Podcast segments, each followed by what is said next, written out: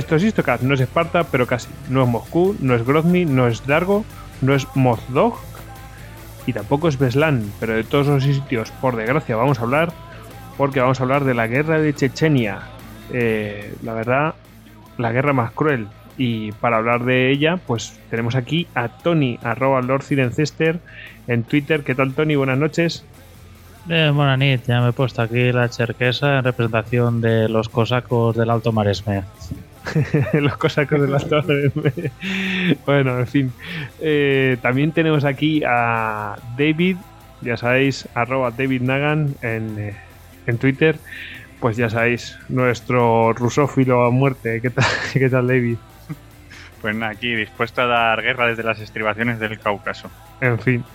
Bueno, la verdad es que es un tema que tú querías traer desde, desde siempre y, y bueno, aquí está y bueno. Mmm, nos han pedido la guerra de Siria, la que tenemos cuando ahí su, sucede algo con Turquía tenemos que hacer rápidamente un especial de Turquía y es como las cosas hay que verlas con perspectiva y la perspectiva casi siempre te la dan los años, ¿no? Entonces, o tener toda la información y para tener toda la información o mucha parte de ella necesitas muchos años para conocerla, ¿no? Eh, más que nada porque muchas veces se mantiene secreto. Y, y bueno, pues no podemos hablar todavía de la guerra de Siria, pero mm, de la guerra de Chechenia yo creo que ya ha pasado tiempo y una relación, cierta relación hay con las cosas que pasan, ¿no? en plan, bueno, pues Rusia ha sufrido yihadismo y, bueno, aquí en la guerra de Chechenia pues eh, tiene tintes de algo de eso.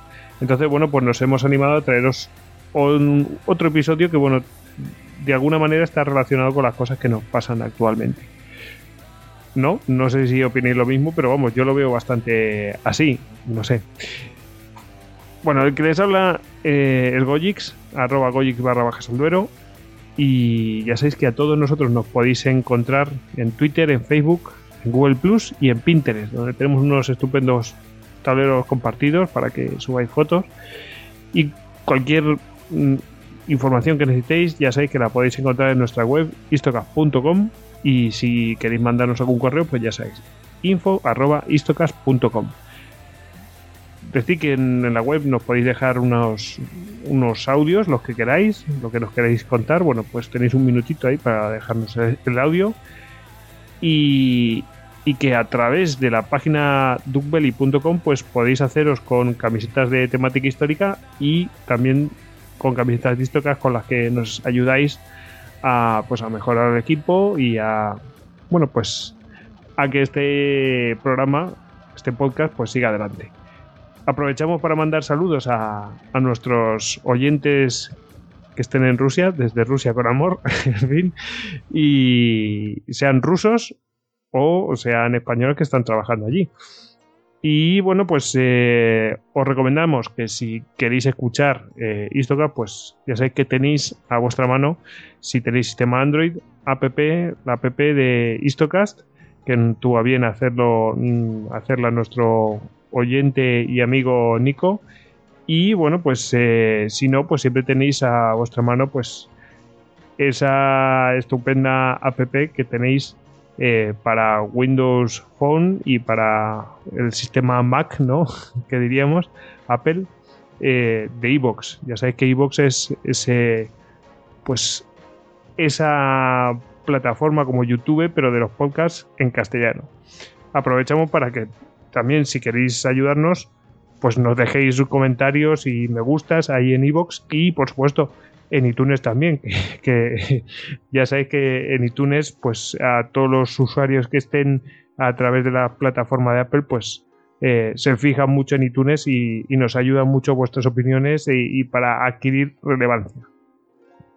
Bueno, pues eh, os decía que no sé si vosotros veis que esto tiene cierta relación ¿no? con, con lo que está sucediendo actualmente. No digo paralismo, sino simplemente que está relacionado, porque no deja de ser un ataque contra pues eh, una sociedad eh, no sé si decirlo occidental, porque Rusia está allí en oriente de, Europa, pero eh, contra una sociedad que no más occidental que, lo que es,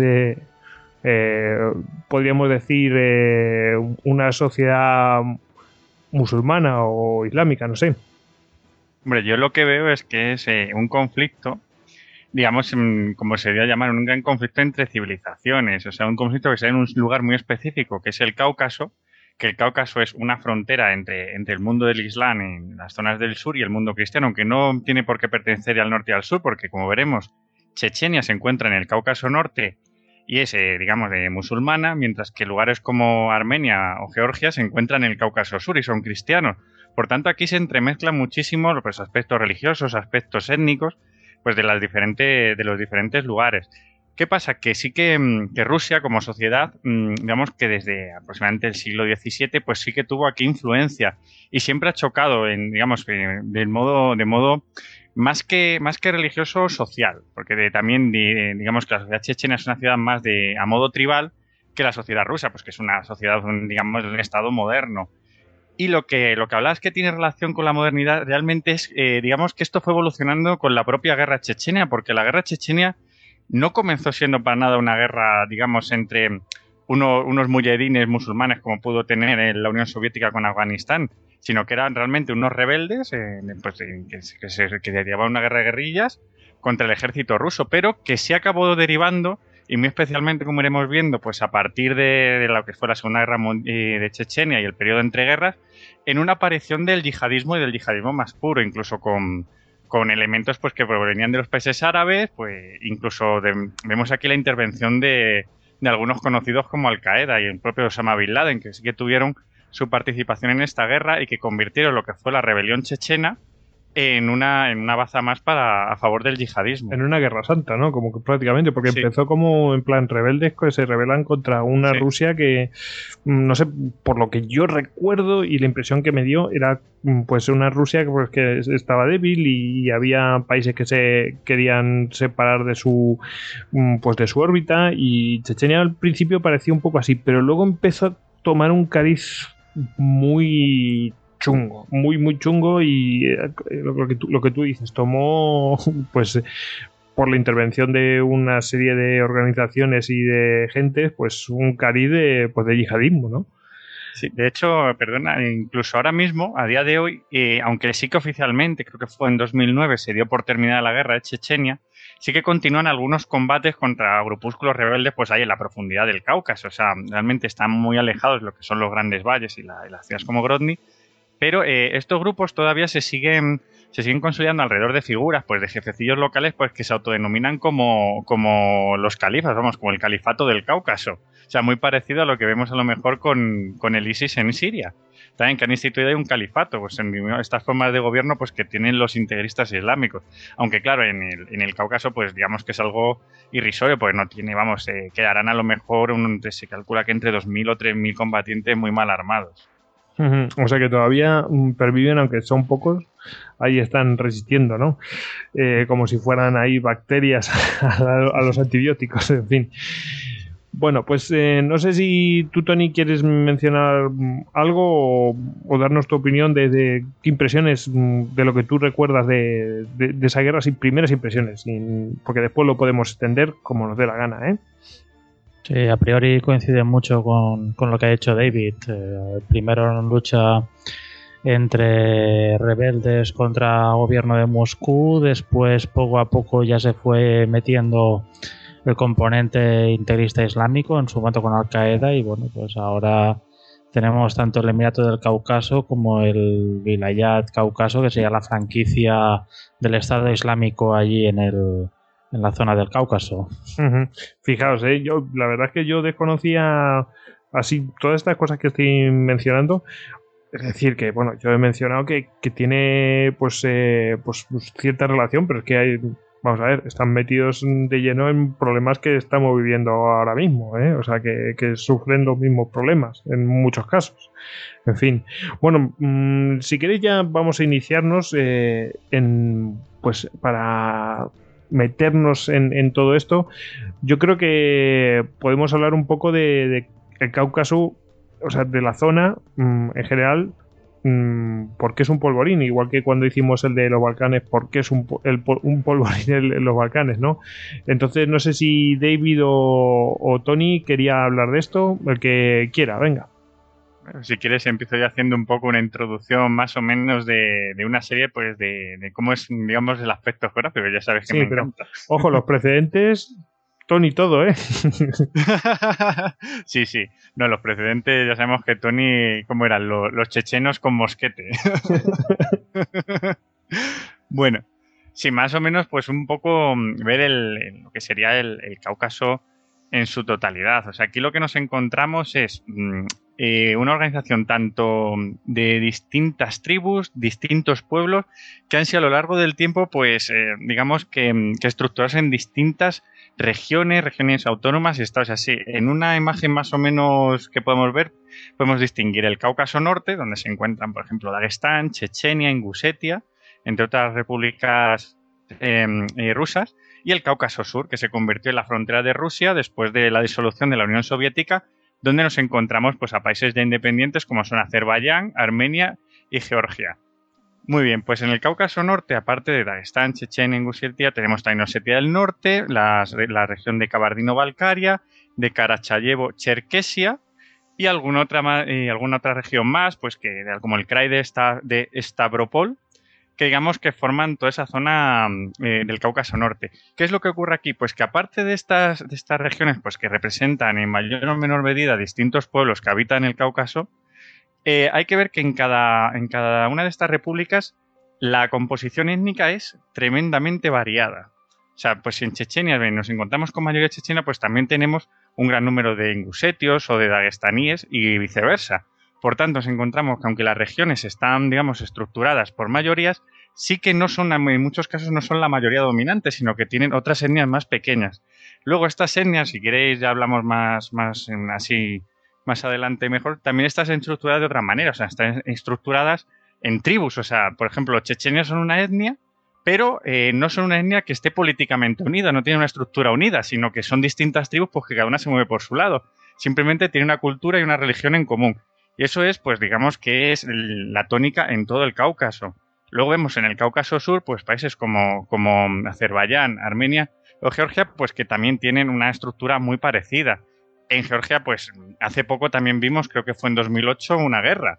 La guerra por, por Osetia del Sur y por la zona de, de Abjasia. O sea, que también son repúblicas que, pues, tener una configuración étnica distinta, pues no llegaban a integrarse en Georgia y se rebelaron. O sea que, como hablamos, esto es un auténtico polvorín. Iba a decir que además eh, a esto hay que juntarlo, pues que no olvidemos que el Cáucaso tiene una peculiaridad geográfica y es que podríamos decir que está en un área de influencia de tres imperios.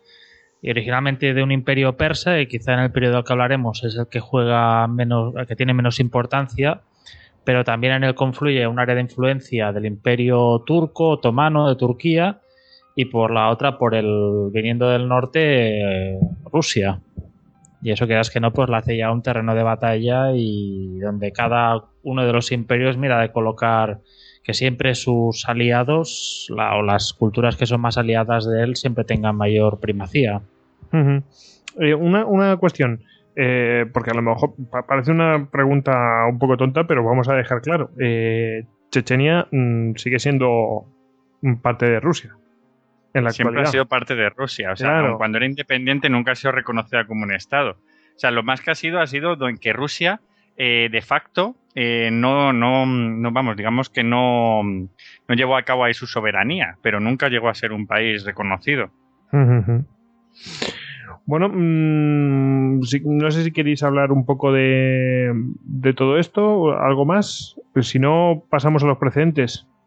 Bueno, simplemente lo único, después lo que ha hecho Tony muy bien visto, que es área de confluencia de imperios, también tenemos aquí el área de confluencia, o sea, de religiones, o sea, religiones, imperios y una mirada y, una mirada de, pequeños pueblos, o sea, es la verdad es que tiene todos los componentes para ser un gran polvorín. Tony.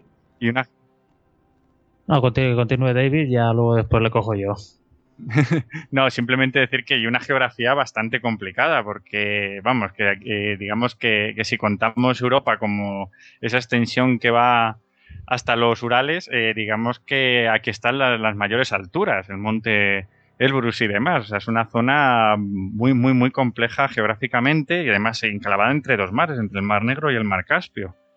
Lo que hace una zona, un terreno de paso básico en cualquier, digamos, de estos imperios que quisiera pues ponerse al norte o al sur.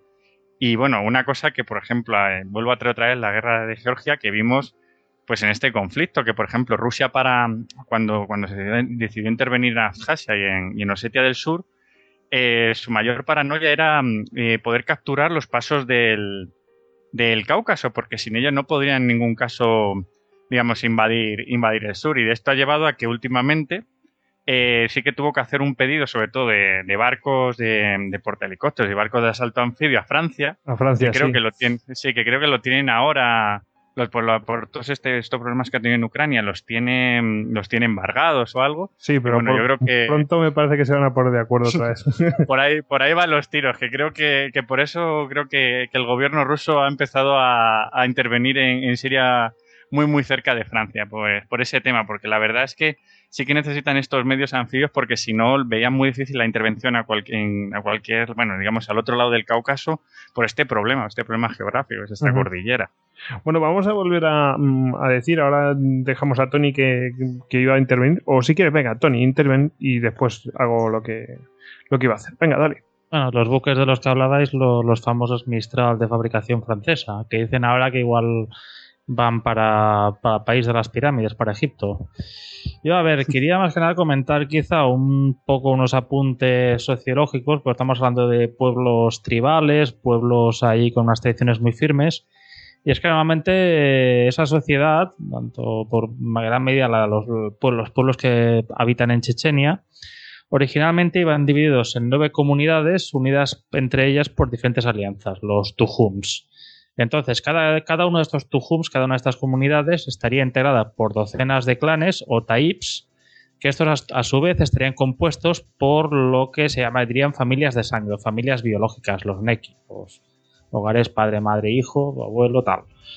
Entonces, la base es la tradición, eh, base, hay una cierta base de tradición común basada en la camaradería y en el sentido del honor y, y de una independencia. O sea, son un pueblo montañés pues, que bueno, no han tolerado mucho intrusiones en su autonomía y gobernados por sus leyes tradicionales, el llamado Adat. Hemos de pensar que como pueblo de montaña están habituados a las incursiones y golpes de mano, quizá más en la época del siglo XIX o antes, que hablaré en su momento, que no en la época postsoviética, pero bueno, en esa época del siglo XIX pues hablaba de que hacían incursiones y golpes de mano a otros pueblos y allí pues iban, pegaban la paliza a alguno de los jóvenes de por allí y muchas veces pues se llevaban algún regalo a la espalda en forma de mujeres que después ellos esposaban en sus en sus pueblos y las quedaban como esposas. Para la cueva. Se, digamos que los términos de igualdad de género allí en el Cáucaso, en, la, en el tribalismo caucásico no tienen mucho hueco. Entonces, yo hablaba lo de pegar la paliza a los chicos de los pueblos vecinos porque también es una cultura que valora mucho el derramamiento de sangre y si hay una muerte se suele tener que vengar, hay una cultura de disputas de sangre. Después añadir que buena parte de los chechenos son musulmanes practicantes de la doctrina mística sufí y que los rusos alguna vez les emplean, emplean para ellos los nombres de Gortsi, de los montañeros. Lo, cual pues habla bastante del, de la geografía ¿no? de, Chechenia. Bueno, vamos a decir un poco como dónde está situada Chechenia. Ya más o menos nos lo ha dicho eh, David. Chechenia está situada entre el Mar Negro y el Mar Caspio, pero no va de un lado al otro, no. Está al norte de Georgia y eh, no toca ninguno de esos dos mares. El caso es que pues limita con Georgia mmm, a través de esa cordillera caucásica, ¿no? Eh, con lo cual pues, pues, pues tiene, eh, digamos que el sur es montañoso y el norte pues sería más llano, ¿no, David? Sí, bueno, y para hacernos una idea del tamaño, decir que más o menos tiene la superficie de la provincia de Cáceres. O sea, que uh -huh. tampoco es que sea un territorio inmenso comparado con Rusia. Bueno, no sé si la de Cáceres es la más grande de España, o sea que también... Es la segunda, después de Badajoz. Sí, por eso te digo que, que, no es poco. Bueno, pues para que os hagáis la idea, ¿eh? el sur es, eh, digamos, eh, Grozny está como más o menos en el centro y por lo menos un más, a lo mejor el 40% sur está, es montañoso y el 60% norte es más, más llano. Para que os hagáis la idea. Y no tiene, no tiene mar, no toca ni el mar Caspio ni el eh, mar Negro, pero bueno, está entre medias. Y al sur tiene Georgia. Eh, para que lo situéis. Bueno, pues eh, no sé si queréis añadir algo más de esto, si no nos metemos en los precedentes. Adelante, avanti. vamos, vamos a los precedentes. Venga, bueno, pues Tony, eh, estás deseoso de traernos aquí a los chechenos, pero con mosquete. Sí, los de Kalashnikov ya se los dejo a David. bueno, como hemos comentado, esta, Chechenia está en una zona de confluencia, como decimos, de tres imperios. Los persas por un lado, los turcos por otro y arriba los rusos. Entonces, las primeras escaramuzas ya en la zona ya datan de la época de Pedro el Grande, o sea, más o menos por 1722, lo que sería aquí en España bastantes años después de la Guerra de Sucesión Española, para contextualizarlo. Entonces, el primer gran enemigo que tiene Rusia en esa zona es el jeque Mansur. El jeque Mansur, Mansur el Elevado, era un imán sufí checheno que predica contra las tradiciones preislámicas que practican muchas tribus y actúa para que la Sharia prevalezca sobre la Adat, sobre esas leyes tradicionales que habíamos comentado antes. Eso en principio no le supone ninguna preocupación a los rusos, hasta que llegan noticias que Mansur pretende invadir Kabardía y que está negociando con los otomanos. Claro, como decimos, esto ya es una injerencia en la esfera de influencia rusa y los rusos deciden enviar al regimiento Astrakhan al pueblo de Mansur, a Aldi, para mirar de acabar con este, con este intento de ataque contra sus intereses. Entonces llegan los rusos y al encontrar el pueblo vacío, que todos han huido, mm, lo arrasan. Claro, eso ya hace, ya genera que Mansur predique la yihad, predique la guerra, la guerra santa que en el Cáucaso tiene una palabra propia, que es la Gazabat. Entonces Mansur con los suyos acabará emboscando a los rusos cerca del río Sunza y los masacrará. Claro, eso crea un sentimiento de seguridad en Mansur que hace que reúna un ejército de 12.000 hombres, que la mayoría eran chechenos, para ya atacar posiciones rusas. Pasa que eh, si este ejército lucha bien en guerrilla o en un terreno conocido, Claro, este ejército decide atacar la fortaleza rusa de Kizliar. Ya ataca un territorio ruso en terreno abierto. Ya no llevan ellos la iniciativa, sino que se someten un poco a las reglas del juego que montan los rusos y los rusos acabarán derrotándoles. Eh, Mansur seguirá peleando hasta junio de 1791, cuando es capturado y encarcelado ya de por vida en la fortaleza de Schlisselburg, cerca de San Petersburgo, donde acabará muriendo en 1794.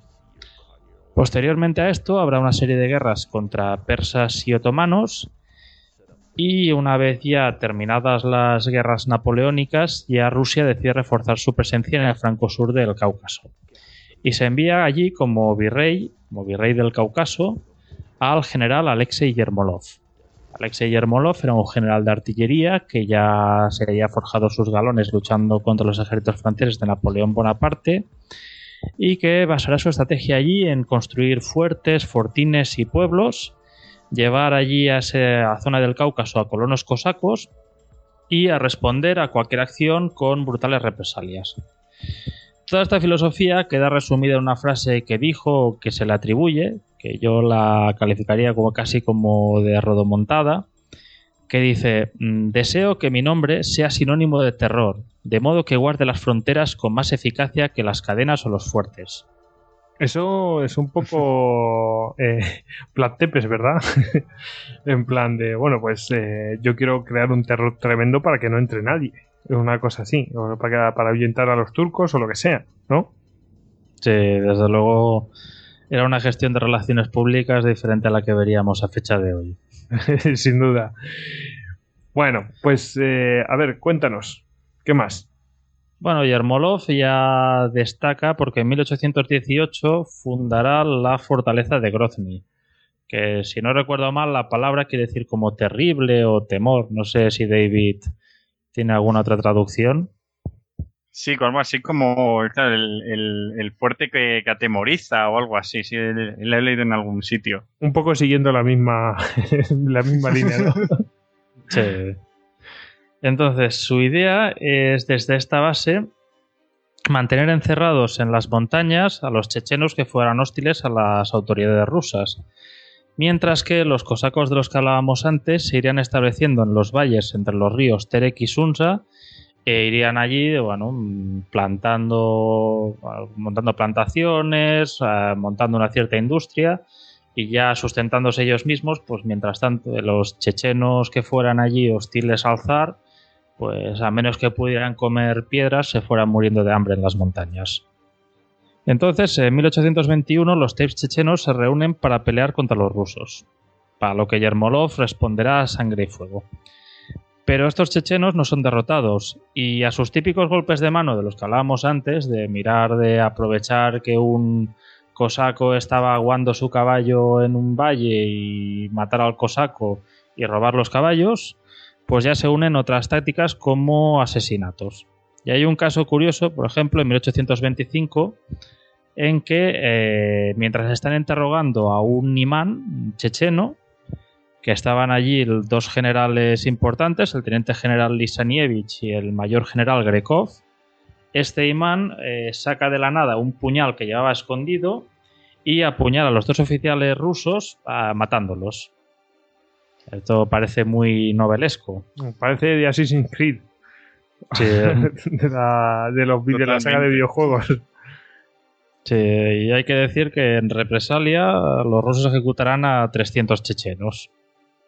Como ah, decíamos, Yermolov eh, no decía sus cosas gratuitamente. Hmm. Pasa que al final Yermolov en 1827 tiene que volver a Moscú por una serie de intrigas palaciegas que lo hacen que pierda el favor del zar. Y entonces ya entraremos al otro gran enemigo y quizá de categoría más legendaria que tiene Rusia en el siglo XIX en esa zona, que es eh, Shamil. Llegamos a 1832, en que está el general Grigori Rosen mandando unos 20.000 rusos que van quemando pueblos y cosechas. Y por otro lado tenemos a Shamil, que nació en el Dagestán en 1797 y fue educado en la madraza de Arakani. Es un, él irá participando en las insurrecciones que hay en la década de 1830, que hay varios, varias rebeliones, al lado de los imanes Mohamed Ghazi y Hamzat Bek, de los que va aprendiendo en principio van con la idea de montar lo que llamaban el imanato del Cáucaso, una especie de estado basado en la Sharia que fuera englobando todo el Cáucaso. Pero los jefes irán muriendo. O sea, Agassi morirá en el asalto ruso a Gimri, mientras que Hamzat Bek es asesinado dos años después por Haji Murat. Aquí no me resisto a poner aquí y hacer un pequeño comentario de que Haji Murat. Eh, Ahí vamos a ver, nota pie de página, venga. Hay Haji Murat, eh, hay una novela corta de Tolstoy que habla de él que es muy interesante y que la recomiendo. Bueno, eh, ha muerto Mohamed Ghazi o Ghazi Mullah, lo encuentras en otras fuentes. Muere también Hamzat Bek y eso ya deja a Shamil como imán del Cáucaso. Entonces los rusos montaron una serie de operaciones contra él sin éxito. Hay un caso que en 1839 Moscú se impacienta y decide atacar la fortaleza de Shamil en Ajulgo. Y para mirar de hacer esto, mm, se decide desarmar a todos los clanes chechenos. Claro, estos clanes, como hemos dicho antes, tenían mucho apego a, a sus armas, a sus tradiciones. Y evidentemente no se lo tomaron bien por ejemplo, yo tengo aquí, podía poner a modo de reseña en la novela esta de, Tolstoy, comenta una carta, una proclama que escribió el propio Shamir al cabo de unos años, que decía, he sabido que los rusos os halagan y os invitan a someteros. No los creáis y no os sometáis. Tened paciencia. Si no sois recompensados en esta vida, recibiréis la recompensa en la venidera. Recordad lo que pasó cuando intentaron quitaros las armas. Si Dios no lo hubiese, nos, lo hubiese hecho comprender entonces, en 1840, seríais ahora soldados, tendríais bayonetas en vez de puñales, y vuestras mujeres irían sin pantalones y serían ultrajadas. Juzgad el futuro por el pasado. Más vale morir luchando con los rusos que vivir con los infieles. Tela. Sí, ya se ve que evidentemente eso no fue no fue una buena gestión de las relaciones públicas por parte rusa. Y entonces ya en 1844 los rusos envían a, como virrey del Cáucaso a otro veterano de las guerras napoleónicas, el teniente general Mikhail Vorontsov. Y Vorontsov tiene un plan, una operación eh, por la que es bastante conocido, que es el ataque contra Dargo en 1845. Que esta, eh, las reseñas, la información que tengo de este ataque lo saqué de una revista francesa que hablaba de los era un número especial que hablaba de las grandes derrotas del hombre blanco, que hablaba por parte española de Anual, hablaba por parte de los británicos de Gandamak, hablaba de los italianos en Adua, hablaba de los rusos en Dargo y de los franceses, eh, es una revista francesa, evidentemente no hablaba de ninguna derrota francesa. Bueno, Veramendi, verás Mándasela. Veramendi, manifiéstate. Ah, ya le pasaré, ya le pasaré alguna, alguna captura. Ah, le mandamos un saludo. Ah, un, abrazo, Javier. que, los franceses nunca fueron derrotados, ¿no? Bueno, la revista no quería dejar constancia del tema, pero no sé, me hizo gracia.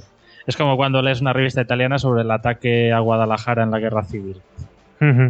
También te ríes mucho. Bueno, la cosa es que en ese momento el, ¿Por qué Dargo? ¿Por qué los rusos deciden atacar Dargo? Porque es el, cuartel desde donde Shamil está realizando sus golpes de mano.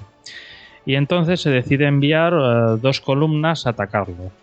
Claro, evidentemente estas columnas van a atacar, van moviéndose y van avanzando por valles estrechos donde son constantemente acosadas por los chechenos de Chamil y entonces llega el momento que quedan cortos de raciones, eso tiene lugar delante del en, un pueblo antes de Dargo, que se llama Aldi, y eh, cuando los rusos atacan, pues oh, no hay nadie allí. No hay nadie, pero ¿qué pasa? Toda la columna rusa queda copada y rodeada de ahí en Dargo, prácticamente sitiada y pasará durante un tiempo allí rodeada, siendo tiroteada y acosada por los chechenos. Los rusos enviarán un convoy para mirar de socorrerlos, mandado por el general Kluge von Klugenau. Es la curiosidad, es lo curioso que cuentas allá mirando la historia militar rusa, todos los generales de apellido alemán que tienen. Y pasa que esta columna de von Klugenau eh, es rechazada. Entonces llegará el momento que las propias fuerzas de Dargo, eh, en vez de quedarse en el sitio y morir defendiendo la posición como en Stalingrado, tendrán que retirarse y huir. Pasa que por el camino dejarán eh, muertos tres generales, 186 oficiales y 4.000 soldados. Joder, madre mía, qué debate, tío. Sí, esto... Qué barbaridad. Claro, esto mm, no deja de ver un cierto o sea, como dice muchas veces, como se dice muchas veces, creo que la escritora Macmillan, la historia no es que se repita, sino que rima y veremos cómo rimará posteriormente en futuros eventos. Joder, pero si es que es, como el anual de ellos, o sea, es brutal. Sí, en pleno siglo XIX. Pasa que curiosamente Boronsov, ¿qué pensáis que le pasará? No sé, eh, mm, lo justiciarán. A que, a que lo ascienden. Muy bien, David. ¿Cómo se nota que tú eres más. Tenía los deberes. O sea, le darán el título de. Dime, de, David. No digo que Rusia tiene una característica muy común con España, que es que tiene esa política de la patada para arriba. Cuando te quieres quitar a alguien de encima, lo extiendes. Dices, quítate, anda. Madre mía. Esto declararán a, a Boronsov, le darán el título de Gran Duque y posteriormente, en 1856, ya le dan el grado de mariscal de campo. Entonces, bueno, pasará el tiempo, Shamil seguirá luchando su guerra de guerrillas. Parte de ella eh, ya la tratamos en el Istocas de Crimea. prácticamente llegará a esa época. Y al final, ya en 1859, ya cuando ve que ya la lucha no tiene sentido, que los rusos prácticamente ya lo tienen, se acabará entregando al zar eh, y entonces prácticamente, pues bueno, será traído a Moscú para que el zar lo conozca, perdón, a San Petersburgo para que el zar lo conozca. Posteriormente se le pagará, se le tendrá en arresto domiciliario en Kiev, con todos los gastos, en una casa bastante guapa y con todos los gastos pagados por, por la corona rusa. Y posteriormente se le permitirá incluso partir en hacer el, peregrinaje a la Meca y acabará muriendo en Medina, si no recuerdo mal, en 1871. La verdad es que bastante generoso. Yo pensé que se iban a comportar de otra manera con él. No, aquí supongo que también a veces Claro, una cosa era justiciarlo y hacer sentar un precedente al pueblo checheno, pero bueno, imagino que a veces también cuando ves que esta política no te sirve, también has de, has de ser un poco magnánimo en la victoria. Bueno, bueno. Hay que decir que también la deserción de, o sea, la entrega de, Shamil previamente pues tiene otros capítulos como la deserción de Haji Murad que también me hace pensar en ciertos paralelismos con la con las guerras chechenas posteriores. Es que es una relación complicada de los rusos y los chechenos, porque es, como, es una mezcla de respeto mutuo, y también de desprecio, o sea que y también es eso, una, política interna que se mueve en todos los sentidos, o sea, no son dos bloques eh, monolíticos uno contra otro, sino que, la verdad es que sí que intercambian bastante y es lo que dices tú, en la, luego en, los distintos conflictos entre Rusia y Chechenia sí que, ha ocurrido mucho eso de partes del pueblo checheno o partes del pueblo ruso que, que digamos que en un momento dado no siguen la línea general. Bueno, bueno, pues eh, Madre mía, vaya, o sea, mm, básicamente los precedentes es que se han estado dando palos, eh, aunque se respetaban, pero vamos, que no tenían, no se dan cuartel. Mm, aunque después, bueno, pues ya hemos visto que en cierto modo han sido magnánimos, especialmente con, con los que son los líderes. ¿eh? Si había que tratar a los demás y matar a 300 personas para represaliar, pues se mataban 300 personas. ¿eh? Bueno, pues eh, mm, si no os parece mal, pues pasamos un poco lo que es un poco más de actualidad. Salvo que Tony me quiera decir algo, Tony. Bueno, yo quería decir que sí que hay cierto respeto, pero también ha habido muchas veces los intereses tribales. O sea, por ejemplo, el caso de, el comento de Haji Murat en la historia, se ve como en principio él está un poco a favor, bueno, está a favor, se iría alineado a favor de los rusos porque no traga Shamil, pero claro, resulta que los rusos favorecen a una persona de un clan rival. Con lo cual, pues bueno, entre el clan, el, el, rival que está a favor de los rusos y Shamil, pues elige a Shamil. Hasta que posteriormente Shamil tiene un tema con. acaba secuestrando a la familia de Haji Murat y evidentemente esto hace que Haji Murat se entregue a los rusos para prácticamente salvar su vida. Es que son muy. O sea, hay una negociación muy tribal, muy de mercadeo. Sí, que ningún líder checheno realmente controla al 100% a, a, todo, a todos los demás. O sea, es una cosa como. Son lealtades muy volubles. por los intereses del momento, o lo que necesites para salvar la piel. Exactamente. Mm, eso, está muy bien. Vamos, un poco sátrapat, ¿no? y un poco rollo tribal mongol, ¿no? Que lo, digo porque como lo hemos tratado hace poquito, pues eh, me recuerdo un poco a eso. En plan, bueno, si hay que hacer cierta cosa, pues se hace, no pasa nada. En fin. Bueno, mmm, vamos a pasar un poco más a temas mmm, más cercanos, ¿no? Tampoco mucho más cercanos. Eh, ¿Cómo se comportó Chechenia en la guerra civil rusa? Y en la Segunda Guerra Mundial. Vamos a ver, vamos a continuar con ese recorrido que ha, iniciado Tony. Y bueno, no sé si quieres continuar Tony o continúa David. Yo creo que David, ¿no? Como lo veas. Le cedo el testigo. le cedo el testigo. Bueno, la, el sable. La sapsa cosaca a, a David. Muy bien, aquí lo acepto.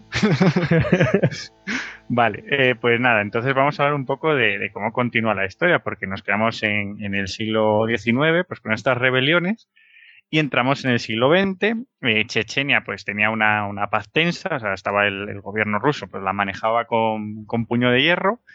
Y bueno, pues los chechenos al final pues son montañeros, tampoco es que la, digamos, la, estructura de gobierno rusa llegara hasta el último pueblo, pero bueno, tampoco tenía más conflictos hasta que estalla la Primera Guerra Mundial y la posterior Guerra Civil Rusa. ¿Qué pasa? Que los chechenos ven una oportunidad para sacudirse el, poder ruso. Y aquí que se vuelven a levantar, pues con, distintas figuras, pues eh, vuelven otra vez con la idea del Emirato del Cáucaso Norte y se alían con los bolcheviques. Ven en los bolcheviques pues la salida de ese dominio zarista ruso y, que les respeten como un pueblo aparte y, buscar su independencia. Entonces, pues siguen esta línea hasta que son, son derrotados las tropas mencheviques, los rusos blancos, y ganan los bolcheviques. ¿Qué es lo que ocurre? Pues que los bolcheviques pues instauran otra vez pues su gobierno. No me digan más. Dijeron, bueno, ahora que estamos en el poder, mm, queremos el poder para nosotros y todo el poder. O sea, nada de, aquí daros un trocito para vosotros. Claro, y aquí también hay una diferencia, porque hablamos de los chechenos montañeses, pero claro, Chechenia, como tú bien has apuntado, geográficamente no es todo montaña, sino que también tiene zonas esteparias y zonas de valles. Por tanto, hay una diferencia entre los chechenos granjeros del valle y los chechenos montañeros. Es por ello que los chechenos que, pues, que, eso, que vivían en zonas del valle vieron una oportunidad en los bolcheviques pues, para toda esa colectivización de tierras y demás, y por tanto pues se apuntaron a, lo que fue el nuevo régimen, mientras que los montañeros pues vieron que aquello era simplemente un sustituto del antiguo régimen y se rebelaron, tuvieron bastantes rebeliones y fueron por, por esa línea. Eh, al final, pues eso sí, digamos que durante todo el, el, gobierno soviético esta fue la tónica, hasta que ya cuando llegó Stalin, pues cogió directamente y, y lo que hizo fue pues unir eh, Chechenia con Ingusetia, pues intentando un poco galvanizar pues que esta república no fuera independiente, sino que, unida a Ingusetia, pues los, los ingures son otra, otra etnia, pues un poco distribuir ese, ese peso. Y nada, este, esta fue la tónica hasta que estalla la Segunda Guerra Mundial. Como bien recordamos, los alemanes llegaron hasta, hasta las estribaciones del Cáucaso. ¿Y qué es lo que ocurre? Cuando vuelven a llegar los alemanes, los chechenos ven otra vez la oportunidad de rebelarse. Con todas las rebeliones previas, esta vez eh, Stalin se adelanta y decide deportar a la, población chechena en Ingusetia a, pues, a esas regiones de Asia Central, a todo lo que es Kazajistán, Turkmenistán y demás. Y bueno, fue una, una, deportación masiva. Se calcula que aproximadamente una población de 400.000 chechenos fueron trasladados desde allí. Y claro, sus tierras pues, fueron distribuidas entre otras etnias y demás. Eh, los chechenos no volvieron a su tierra hasta los años 50. Esto, pues, fíjate, a nivel pueblo lo que, lo que repercute esto. Gente de montaña muy apegada a sus tierras con sus estructuras tribales fueron movidos en masa. O sea, llevados a, estas zonas de Asia Central. Es muy curioso porque veremos que eh, bastantes de las figuras de la guerra, de la guerra chechenia de, los años 90 y de los primeros años 2000 eh, nacieron en lugares como Kazajistán. O sea, fueron los hijos de esta, de esta gran de, esta, de este gran éxodo de, población. Y bueno, eh, digamos que cuando en los años 50 eh, vuelve toda, mm, toda esta población, pues se instalan, más o menos, ya es una nueva generación. Y la verdad es que el Estado, la URSS en estos momentos era un Estado muy poderoso y no tenía ninguna capacidad de reacción. Digamos que tanto el Cáucaso Norte como Sur era territorio soviético y no tenían pues ninguna capacidad pues para, generar ninguna rebelión. sí, vamos, están rodeados por todos lados porque entiendo que posteriormente, pues de alguna manera mm, les era más cómodo porque el sur era, se supone que otra nación, era Georgia, y ya no era todo soviético. Y recordemos que tampoco tiene salida al mar, con lo cual eh, proveerse de ayuda o de víveres o de suministros o lo que sea, mm, complicado si todo es lo mismo, ¿no? Sí, y con una presencia militar muy poderosa. Está todo el ejército soviético del Cáucaso allí, o sea que no, no podría levantarse, simplemente se limitaban pues eso. De hecho, hubo una bastante, sobre todo era muchísima la, la población de chechenos que se alistaron en, en, el ejército soviético, sobre todo en, las, en los cuerpos especiales. Había muchísimos que eran espetnas, o sea, se adaptaban perfectamente a su perfil de, de, guerrero, de, pues de guerrero individualista, montañero. Y eso lo, también veremos que en los años 90, cuando, cuando fue la, la gran invasión rusa, muchos de los guerrilleros de, tenían una experiencia mucho más, mucho más amplia que, los, que, el propio ejército ruso, en cómo era el ejército ruso, porque provenían de estos cuerpos especiales. Joder. O sea que se enfrentaban con un rival muy, muy, muy preparado. Tony quería añadir una cosita. Yo dentro de lo que comentaba David de la posguerra civil rusa, era comentar que inicialmente, o sea, en 1921, tanto Chechenia como la mayor, toda la zona del Cáucaso, se formó la, la República Autónoma Montañera Socialista Soviética, el Gorsky ASSR. Que si buscáis la bandera por ahí por Google, es muy curioso, pues la bandera tiene un formato parecido a Estados Unidos, pero donde hay las, las barras es todo el rojo soviético y donde estarían las estrellas es todo un fondo verde, toda esa parte verde, con una media luna y cinco, no, perdón, son dos, cinco, siete estrellas allí agrupadas. Ya es una de estos aficionados a, a las banderas, se llama la vexicología. Sería el momento de diversión. exactamente. Eh, diversión con banderas de Shelton. en fin. Bueno, deja de ser curioso por un país comunista tener ese, ese miramiento que fuera solo a los principios. Sí, sí. Joder. Bueno, David, te hemos interrumpido. A ver, continúa. No, eh, básicamente ya digamos que esta fue la tónica general hasta la caída del comunismo. O sea, nos encontramos con una, república, eh, pues eso, la república chechena, que hay que ver un poco también la estructura política de la URSS, porque no era una de las, digamos, que la URSS se estructuraba en 15 repúblicas socialistas soviéticas, que son los 15 países que surgieron cuando se, cuando se disolvió, pero luego dentro de, Rusia sí que había una serie de repúblicas autónomas, y Chechenia era una de estas, digamos que tenía un grado de autonomía menor a, por ejemplo, Ucrania, pero más que a un oblast ruso, que sería una provincia rusa.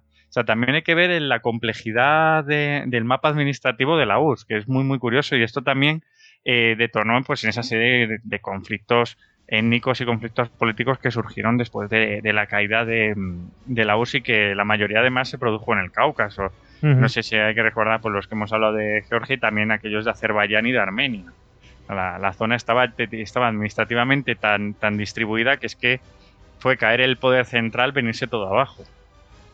Eh, bueno, efectivamente, es lo que, lo que pasó. Bueno, de hecho, no sé si. Mm, bueno, no sé si queréis adelantar un poco de eso o, seguimos. Venga, David. Bueno, pues si quieres ya no entramos un poco en, materia. ¿Cómo lo veis? Pues eh, adelante, como, como veas tú.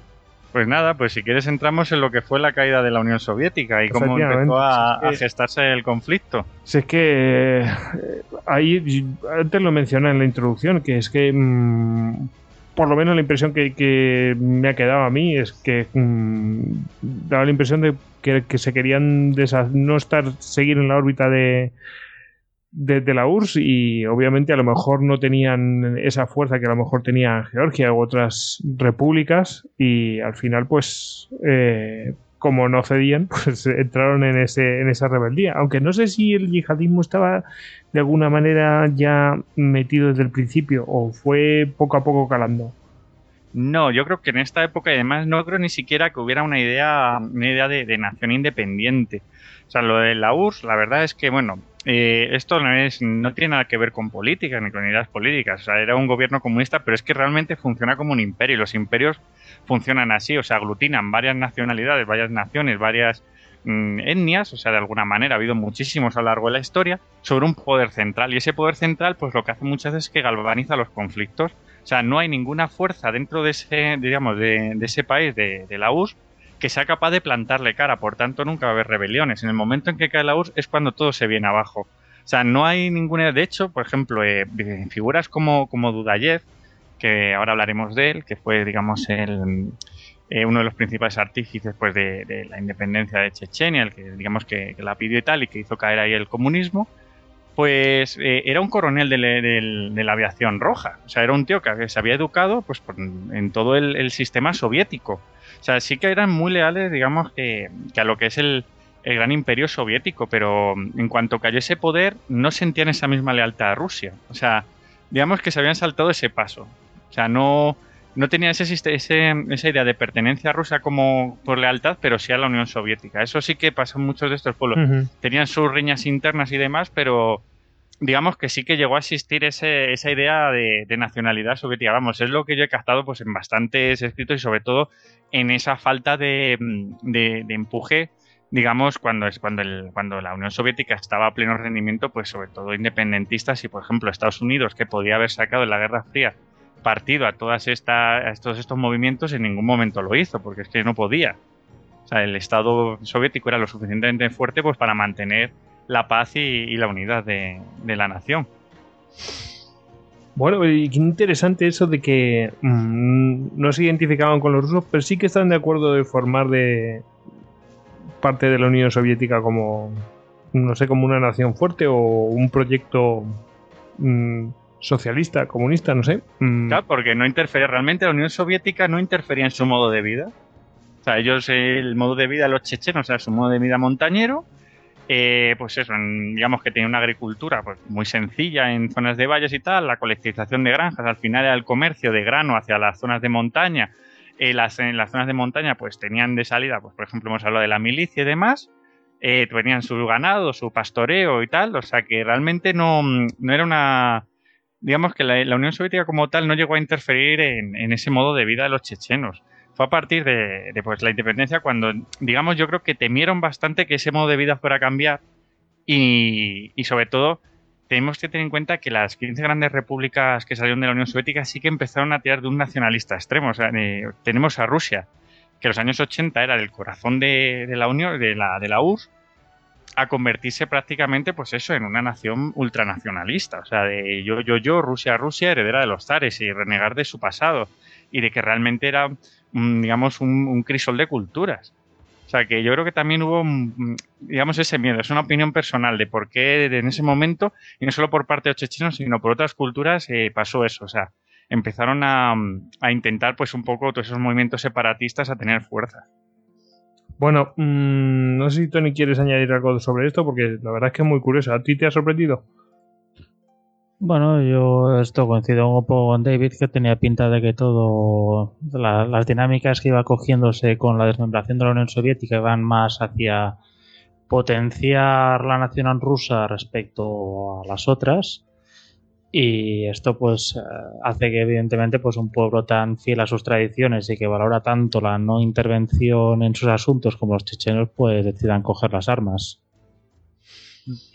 Bueno, la verdad es que tiene cierta lógica, sí. Bueno, mmm, ¿qué pasó con el ejército ruso tras la caída del comunismo? A ver. Eh, si quieres, bueno, pues si quieres vamos haciendo una pequeña reseña de todo lo que fue ocurriendo, los principales sucesos de la caída de la URSS y demás. un poco como, cronología, ¿no? Exacto, así más o menos apuntando un poco. Nunca, lo hemos hecho, o sea, que sí, y ya sí que sacamos un poco también hablando de por qué, porque además es muy nos va a dar a entender por qué el ejército ruso estaba como estaba, porque es una de las cosas, yo cuando me acuerdo, cuando así un poco off topic, que empecé pues eso a ver lo que está ocurriendo en Chechenia en los años 90, yo no entendía cómo el ejército más grande del mundo, que era el, ruso, el heredero de la URSS, de pronto, o sea, te veías noticias como un grupo de soldados rusos venden un tanque a sus enemigos chechenos por una botella de vodka. Y digo, pero ¿de verdad está pasando eso? O sea, que era cosas, o sea, noticias increíbles de de que dices, pero ¿qué está ocurriendo? Y aquí lo vamos a ver un poco por, digamos, subiendo una cronología de por qué ocurre esto. Y bueno, digamos que ya cuando, cuando los últimos extractores de la URSS, el propio Yeltsin empieza a utilizar a los chechenos a través del Congreso del Pueblo Checheno, que es, digamos, que es una organización que se gesta, pues, eh, llevada por Dudayev, que era este coronel eh, de la aviación roja, que se convirtió más o menos en, digamos, en el líder de los chechenos, pues empieza eh, a ser utilizado por el propio Yeltsin como arma arrojadiza contra Gorbachev y la URSS. O sea, les empieza a utilizar como el derecho, esto no sé si os recuerda un poco a aquello que ocurrió en Yugoslavia también, esto de utilizar a los distintos pueblos como arma arrojadiza contra el gobierno. Bueno, eh, cuando hay el levantamiento, el, golpe de Estado, eh, creo que fue en el año 91, el golpe de Estado de los comunistas para intentar destituir a Gorbachev, bueno, y a Yeltsin y demás, pues digamos que el, Congreso Comunista, vamos, el Partido Comunista de Chechenia se pone a favor de este golpe de Estado, mientras que Dudayev va en contra. Pues Yeltsin, al, salir victorioso de este golpe de Estado, ¿qué pasa? Pues que Dudayev gana el poder, porque iba digamos que iba en, la, línea de, acabar con la URSS y demás. Por tanto, eliminan al Partido Comunista y Chechenia pasa a ser gobernada por el, por el Congreso del Pueblo Checheno. Bueno, todo esto, el último día de 1991, 31 de diciembre, se disuelve la Unión Soviética. Dudayev, por tanto, se hace con el poder en Chechenia. Y bueno, empieza, empieza la cosa a agitarse bastante. En Chechenia, aparte chechenos, pues tantos años bajo la Unión Soviética, era un lugar bastante rico en petróleo. Y este petróleo, pues normalmente nunca había sido una actividad que habían llevado a cabo los chechenos, sino que lo llevaban los rusos. Por tanto, había aproximadamente un 20% de población rusa. Y estos rusos, al ver el panorama, empiezan a alargarse Chechenia. ¿Qué es lo que ocurre? Pues que la economía se empieza a venir abajo.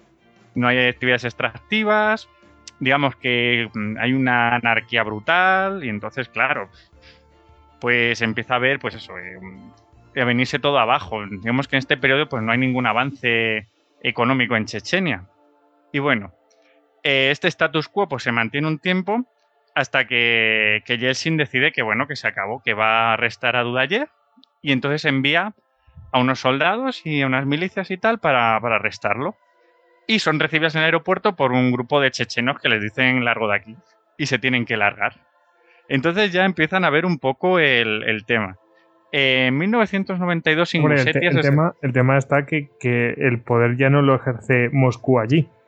Sí, exactamente. Moscú no es. O sea, ya no manda exactamente, no está mandando, no puede hacer ninguna soberanía efectiva. Y Dudayev es el señor de la guerra de allí. De todas maneras, eh, aquí el problema también es que Rusia este no era el único frente que tenía abierto. En ese momento, o sea, la anarquía por todo lo que era la antigua URSS era tremenda. O sea, en todos los lugares, pues cocían habas y claro, Chechenia era muy pequeña y tampoco. Dice, mira, mientras siga hasta aquí, vamos a dejarle tranquilo, pero bueno, pero vamos, que, lo que ocurre al final es que Ingusetia sí que acepta mm, eh, pertenecer a la Federación Rusa y firma su propio decreto y tal y se separa de Chechenia. Chechenia se queda ahí, se niega a firmarle, se queda ahí pues como un estado pirata. Y bueno, o sea, este estado pirata lo que hace es que se dedica a defraudar al banco ruso, o sea, al banco central ruso con el banco central checheno, pues empiezan a hacer tráfico de divisas, eh, también empiezan a piratear todos los oleoductos que corrían por Chechenia, robándole petróleo, eso a los rusos les empieza a cabrear muchísimo. Y bueno, y viendo que los rusos tampoco reaccionan y que están muy pasivos, pues Dudayev dice que bueno, que por qué no van a reincorporar Ingushetia, y total, había estado con ellos mucho tiempo y que se empieza a gestar lo que ocurrió. Bueno, una cosa es tomarle la mano y otra cosa es el brazo. Exactamente. Entonces, ¿qué, cómo, ¿cómo deciden los rusos intervenir? Pues intervienen de una manera que yo voy a denominar como el Bahía de Cochinos ruso. ¿Os acordáis lo que ocurrió en Bahía de Cochinos, no? Que hubo, digamos, que los americanos se armaron a unas milicias cubanas para intentar quitar el, el, poder a Fidel Castro. Pues aquí hacen lo mismo, pero con unos chechenos. O sea, empiezan a hablar en, en 1992, entre octubre y noviembre empiezan a armar a una serie de, de guerrillas chechenas de, de aquella calidad que, bueno, los, primeros que pillan, los primeros bandoleros que pillaron por allí, los arman y los envían pues para que hacer un levantamiento dentro de Chechenia y quedarse con el poder y digamos eh, eh, instaurar un gobierno prorruso. Esto acaba además en un desastre total, pero es que además eh, no solo se enviaron chechenos, sino que viendo que les faltaban soldados, no se les ocurre otra cosa que empezar a listar soldados de unidades regulares rusas prometiéndolas que, van a, que les iban a quitar un año de servicio a cambio de ir en los tanques pues en esta invasión y que les iban a recibir con flores y aplausos. Bueno, eh, no les recibieron, por supuesto, con flores aplausos, sino les recibieron a tiros y, y además eh, de los rusos, mm, creo que tres, cuartas partes de los que enviaron, que debieron de ser como unos 200, murieron. O sea, eh, esto creó un gran escándalo, sobre todo en las divisiones donde muchos generales se enteraron de que sus soldados fueron enviados a la guerra sin su permiso y bueno, o sea, digamos que esta operación fue un completo fracaso. ¿Qué pasa? Que después de esta operación, Yeltsin ya no podía esconderse. O sea, si se esconde, eso hubiera sido una derrota total. O sea, ya directamente dice, mira, mm, hemos intentado volver a instaurar la soberanía en Chechenia, pero ha sido imposible. Espera, antes de que digas lo que hizo Yeltsin, Tony hmm. quería que te decir una cosa, porque tengo curiosidad por lo que va a preguntarnos Tony y qué es lo que hizo Yeltsin. No, solo un apunte que o sea, eran tanto tropas del propio ejército regular como también en esos conflictos y David, si no me rectificará, también habían las unidades del Ministerio de Interior, tanto las SOMON, las unidades especiales, como las VV, las Wojska, las tropas de, interior. Sí, y del Ministerio de Emergencia y de los ferrocarriles. O sea, es que eh, empezaron a hacer un batiburrillo de tropas brutal. Que eso también, eh, muy bien traído Tony, porque eso es una de las causas que ahora habla, que íbamos a hablar ahora también de por qué el ejército ruso y, las milicias chechenas, de cómo están estructuradas, una de las causas de la, de la falta de, cohesión que tenían esas fuerzas. O sea, que era tremenda, porque era, era un batiburrillo tremendo. La banda de Panchovilla, vamos. Un popurrí que no veas. Exactamente. Y, y si quieres, pues que, decías tú que qué había hecho el Yeltsin, pues Yeltsin directamente eh, dio rienda suelta el, 28 de noviembre de 1994 a la invasión de Chechenia. Ya dijo, aquí hay que ejercer la soberanía directamente. Sí, exactamente. Y empieza la primera guerra chechenia. Si quieres, comentamos un poco cómo estaban los ejércitos. Venga, vamos a ver. ¿Cómo está el ejército? Pues bueno, vamos a empezar por el ejército ruso. Que como, como bien ha traído Tony, eso sí que era un poco el, el, ejército de Pancho Villa en aquellos momentos. O sea, nos encontramos con un ejército heredero del ejército de la Unión Soviética, pero que tenía una falta de cohesión tremenda. Eh, tenía varios problemas, uno de ellos, como, como bien ha dicho Tony, que, que, nunca me acuerdo su nombre en ruso, si me lo puedes repetir. Era la. Sí, las cuando... tropas de, del MVD, las VV. No, la, no digamos, ¿cómo, es, cómo se llamaba cuando, cuando hacían las novatadas que hacían los, los veteranos la, a los. La de Dovshina. La de Bosina, exactamente, es que nunca me acuerdo de ese nombre. Sí, eh, digamos que esto era una, una, estaba instaurado por ley en todas las unidades. Eran los, digamos, los veteranos del ejército, los, los, soldados profesionales, hacían la vida imposible a los, a los nuevos conscriptos, o sea, pero llegaban a esclavizarlos. O sea, a torturarlos, e incluso a venderlos. David, eh, eh, tú y yo hemos tenido un amigo que, que bueno, por razones X, eh, tuvo que plantearse si, si hacer el, el, servicio militar, hacerse ruso y hacer el servicio militar allí en plena guerra de Chechenia. Estoy acordándome, sí. si lo hubieran mandado allí le hubiera tocado eso. Bueno, ese seguro que se vende solo a los chechenos. en fin. Bueno, continúa. Eh, tenía, sí. Es que ten, si no lo digo, reviento. Vamos. bueno, entonces, el, la, digamos que esto lo que hacía es que el, incluso los reclutas que llegaban nuevos al ejército a servir en unidades del Cáucaso eran pues di, directamente torturados. O sea, eh, se daban casos incluso de, de, de, reclutas que, o sea, perdón, de, de soldados profesionales pues que ejerciendo tráfico pues, de, actividades de actividades de tráfico de drogas y demás en, la zona del Cáucaso, pues para conseguir dinero incluso traficaban con los chechenos y les vendían a algunos de estos reclutas como esclavos. O sea, era una cosa que, que, no tenía nombre. ¿Qué pasa? Que eso al final se resiente en todo lo que es la camadería, la camadarería, perdón que no me sale la palabra, y la cohesión de las unidades. Porque, claro, en situaciones de batalla, ¿cómo te vas a fiar tú de un compañero que en cualquier momento te puede vender al enemigo? Por no decir pues todo el tráfico que había de material. O sea, las, las, unidades tenían el material, digamos, nominalmente, pues de las antiguas unidades soviéticas, pero ese material, a, pues a falta de suministros y tal, había sido vendido en el mercado negro, mmm, no tenían los suficientes recambios, o sea, una cosa tremenda. O sea, este era, digamos, el estado del ejército ruso en estos momentos digamos que un ejército formidable sobre el papel, pero internamente estaba destrozado. Tenía la misma anarquía pues que tenía el, el Rusia en aquellos tiempos. Era una cosa tremenda. Uh -huh. Pero mmm, de, la pregunta es, ¿eso era especialmente grave en Chechenia o solamente sucedía en Chechenia o era en toda Rusia que era así? Era una cosa generalizada, pero en Chechenia era mucho más peligroso, porque estaban en situación de combate. O sea, hay que, hay que ver que, que, estas unidades, las unidades que entraron en, en, combate en Chechenia, muchas de ellas, pues eso, llenas de, de, reclutas nuevos y demás, pues nunca llegaron a dar la tela. De hecho, eh, se dieron en esta primera guerra situaciones de pánico, o sea, de, de pánico general, a, pues por contraataques chechenos o por golpes de mano chechenos, pues donde las tropas directamente huían y dejaban pues compañeros en la estacada. Pero vamos, era una situación que se puede denominar general en las Fuerzas Armadas en esos momentos, pero que fue muy grave pues en una situación de conflicto como la Chechenia. Uh -huh. Y bueno, aparte de, de, las tropas regulares, que es más o menos lo que hemos hablado, como bien apuntaba, apuntaba Tony, también había otro tipo de tropas, pues son como las tropas del Ministerio de Interior ruso o el, el famoso MON, que sería, digamos, las fuerzas especiales de la policía rusa, lo que aquí sería, vamos a decirlo así, algo más parecido a lo que sea la Guardia Civil, o sea, unas fuerzas militarizadas, pero hacia la población civil. Que, claro, eh, digamos que su, su, cometido, pues sería eso, principalmente antidisturbios y demás, y que sí que fueron utilizados en, en la guerra chechenia.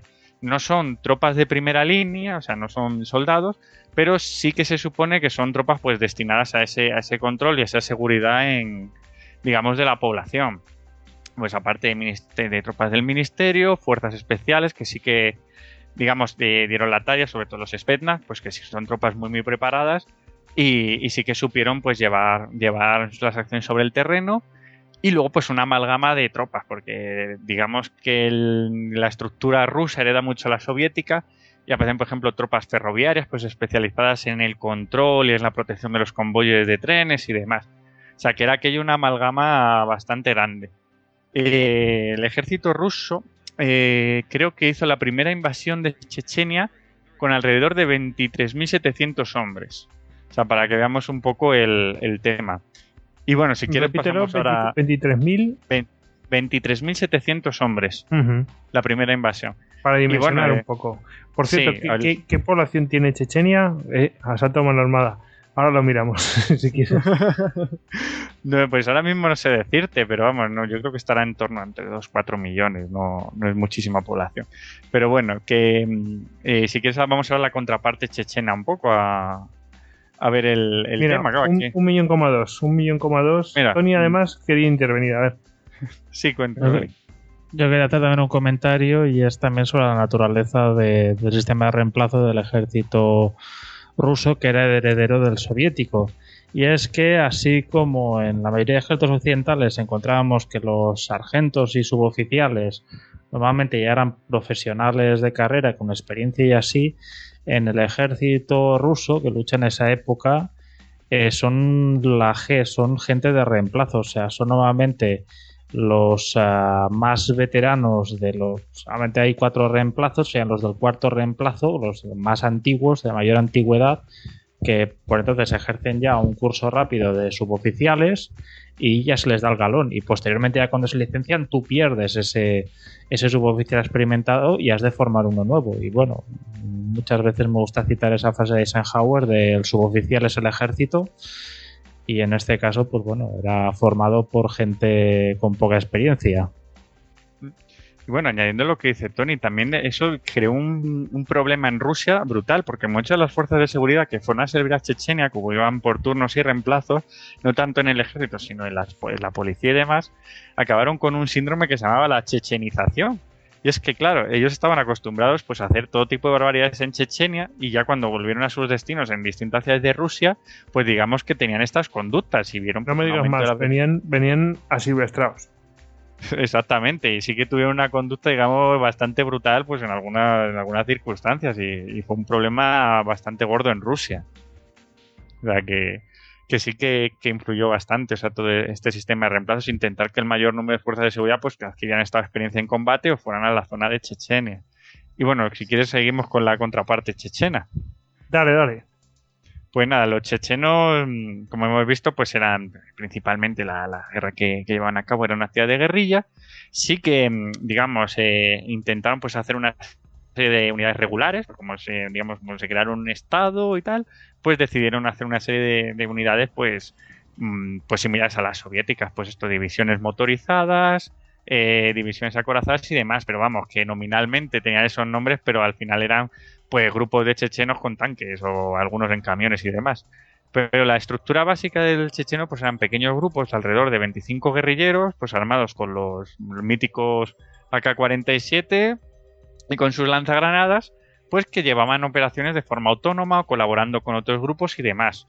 esta fue la, digamos que fue la base del ejército checheno, o sea, pequeños grupos pues que llevaban, a, llevaban su tipo de, guerra o llevaban su sector y demás. Mm, a mí, a mí me ha encantado cuando has dicho que eh, en principio pues querían eh, los dirigentes querían, querían, imitar el ejército ruso la forma de que tiene el ejército ruso y es como mm, a, ver parar un momento. Claro es, que, no tiene ningún sentido Claro, tienes que tener en cuenta que muchos de ellos eran soldados y entonces, claro, ellos este, estaban, digamos, estructurados en el ejército soviético. Entonces ellos lo que conocían eran el tipo de, el tipo de orden, o sea, el, orden de batalla del ejército soviético. Entonces, al intentar, pues, contra, ser la contraparte del ejército ruso, pues, eh, digamos que intentaron un poco, pero vamos, que fue una cosa un poco, pues eso, la, la menos, la mayoría de, de, las, de las fuerzas, se, digamos que se formaron de forma irregular y empezaron a dar guerra por su lado. O sea, y luego también vemos que, como ya hemos hablado, muchos de estos guerrilleros tenían una experiencia sobre todo en, operaciones especiales, porque habían estado en Spetsnaz y en otros grupos especiales, y esto hizo pues que tuvieran un conocimiento exacto de, los procedimientos del ejército ruso. Que luego vamos a ver... Podían, podían eh, no solamente del ejército ruso adelantarse a cualquier movimiento o forma de actuar, sino que incluso a iguales suyos eh, también conocían sus procedimientos. Vamos, no solamente a las tropas regulares, sino también a las irregulares y especializadas. Bueno, exactamente, pero es que además eh, cosas y detalles como eh, para fortificar Grozny, ellos sabían, eh, por ejemplo, por, por la doctrina del ejército ruso, que el ejército ruso es un ejército de ataque frontal y siempre va a atacar de forma frontal con apoyos de aviación y de artillería. Y por tanto preparaban todas sus defensas en este plan, sabían cuáles iban a ser las zonas a las que iba a atacar el ejército ruso y preparaban el sistema de búnker y de defensas pues adaptado. Por ejemplo, tenemos el ejemplo en, Grozny, eh, para defenderse de los carros de combate, eh, lo que hacían los, los eh, chechenos era montar, por ejemplo, búnkeres, digamos, en, en los subsótanos ¿Por qué? Porque sabían que el cañón de los tanques rusos no podía deprimirse tanto como para disparar ahí. Entonces de ahí podían atacar mucho mejor. O sea, digamos que tenían todo ese conocimiento y podían llevarlo a cabo. Pues sí, el subsótano te refiere a esto, em, cuando vamos por las calles que hay em, esas ventanitas que, que son tragaluces prácticamente y que no levantan más de, yo que sé, medio metro del suelo. Exactamente, claro, pero un tanque no puede deprimir el cañón hasta ese punto, entonces desde ahí le pueden dar. Y bueno, hay que decir también que los rusos mm, poco a poco también se fueron adaptando al número, a esta nueva guerra. Por ejemplo, su solución para todo esto, sobre todo eh, para las posiciones que no estaban a ras de suelo, tanto en subsótanos como en, sobre todo en, edificios, en las plantas superiores de los edificios o en las zonas de montaña, es directamente a los sistemas antiaéreos como los CSU y los Tunguskas, pues que digamos que son, son como carros de combate, pero que en vez de un cañón, pues tienen una serie de ametralladoras, pues directamente utilizarlos como carros de combate en medio de la ciudad, los metían y ametrallaban todo. Como si tenían, digamos que sí que tenían un sistema para deprimirse más o, elevarse más, pues sí que podían atacar estas posiciones. O sea que ahí hubo bastante adaptación de, a lo largo de la guerra, sobre todo del, ejército ruso y del chechenio. Así que, que tuvieron que, utilizar estos trucos para, salir adelante. Bueno, ahí tenemos al ejército al ejército de, de, los chechenos, bueno, ejército, si es que se le puede llamar así, las fuerzas chechenas, ¿qué te parece? Mejor así, ¿no? Yo creo. En fin, los chechenos tienen eso, los rusos ya hemos visto lo que tenían y los problemas que tenían, que no era, no era, no era poco. Estoy viendo que en el, en el guion has puesto milicias, la verdad, muy bien puesto, muy exacto, ¿verdad? Eh, si queréis, pasamos directamente a lo que sería, porque hemos dicho la guerra de Chechenia, porque parece que es continuado, pero en realidad estamos hablando de dos guerras, dos conflictos separados por tres años. ¿no? En la primera guerra de Chechenia empieza en 1994. Bueno, mm, empieza con la invasión, ¿no? Sí, tiene que empezar por eso, ¿no? Lo supongo. Exactamente, sí, sí, la, invasión de Chechenia que comienza el 28 de noviembre de 1994 y comienza pues con, con los bombardeos de la Fuerza Aérea pues sobre los distintos puntos de, Chechenia, sobre todo de Grozny. Por cierto, mm, no me resisto a decirlo. Todavía recuerdo el día que me dijiste, oye, métete y busca Grozny en el Google Maps. me metí en el Google Maps y ahí estaba, bueno, en el Google Earth era, eh, y veías ahí Grozny, pues mm, que tenía ahí una serie de humaredas que salían así, pero estaban, como, estaban todas en línea y decías, vale, ya sé, esto es un bombardeo. ¿verdad? De hecho, el, si ves el del temporal de Google Earth, todavía se ve, si tú vas poniendo los años, los años sí, vas poniendo los distintos años y pones sobre la ciudad de Grozny, vas viendo Grozny como o sea, estaba hecho unos zorros. Pues, es que en el temporal de o sea, Google Earth te permite ver fotos aéreas o imágenes de satélite, eh, mm, ver una línea del tiempo y puedes seleccionar mm, la que te dé la gana, vas para atrás en el tiempo y seleccionas la que quieres ver y, puedes comparar cómo ha evolucionado o lo que quieras. Y bueno, pues en el Google pues puede llegar a, creo que la primera o la segunda es la, que estamos hablando. Sí, bueno, eh, vas viendo sobre todo, pues, como veo en fechadas, si tú pones una foto de los del año 1998, 1999, pues te va a salir la ciudad totalmente devastada y ya si ves las modernas, pues la ves como que haya resurgido la civilización de pronto, porque claro, todos los fondos que, metieron para la, para la renovación de Chechenia fueron brutales. sí, pero es que es muy fuerte ver, o sea, que justo hayas pillado, que hayan hecho, yo qué sé, porque me imagino que será imagen de satélite, en un vuelo en plena guerra, eh, será una imagen de satélite que justo hayan pillado mm, que se ha bombardeado, o sea, que la historia metida ahí en el, en el Google. Sí, sí, en una instantánea. Sí, sí. bueno, si quieres hablamos un poco de cómo fue la invasión Y, bueno, eh, por la situación que tiene Chechenia, que hemos estado hablando un poco, pues se decide que la mejor manera de invadirla es con tres ejes de invasión. Un eje desde, desde Moddok, eh, pues que se dirige hacia Chechenia con unos 6.500 hombres, Moddok, que es una de las principales bases rusas en el Cáucaso. Luego, otro segundo eje eh, desde Vladikavkaz, en Osetia del Norte, donde habría unos 4.000 hombres. Y un tercer eje eh, con otros 4.000 hombres desde eh, Por tanto, digamos que Chechenia va a ser invadida desde el norte, el este y el oeste, y esas tres columnas iban a converger sobre Grozny. ¿Qué es lo que ocurre? Que los rusos, en estos momentos, fíjate que habían tenido guerras como Afganistán, que les podían haber enseñado varias lecciones, pero no las, no las llevaron a cabo. Y es que ellos, eh, digamos, el, lo que, el, el, orden de batalla que llevaban era llegar a Grozny, eh, capturar el palacio presidencial y hacerse con el poder. Claro. Eh, y, y chimpún. Y, o sea, y, se dieron cuenta, luego se dieron cuenta, vamos a ir viendo la Primera Guerra Chechena, que eso no era posible. Era una hidra de mil cabezas, porque a lo mejor eh, el presidente, eh, pues sí, pues decidía lo que se hacía en cierto modo, pero que a lo mejor allí mandaban también tribus o cabecillas o jefes o caudillos o vete o qué. Sí, claro, que digamos que la cabeza del poder checheno no está precisamente en Grozny ni en las llanuras. Efectivamente. Pero bueno, los rusos se dirigieron allí en estos tres ejes. Hemos dicho que eso, que había alrededor de 23.700 hombres comprometidos en estas operaciones.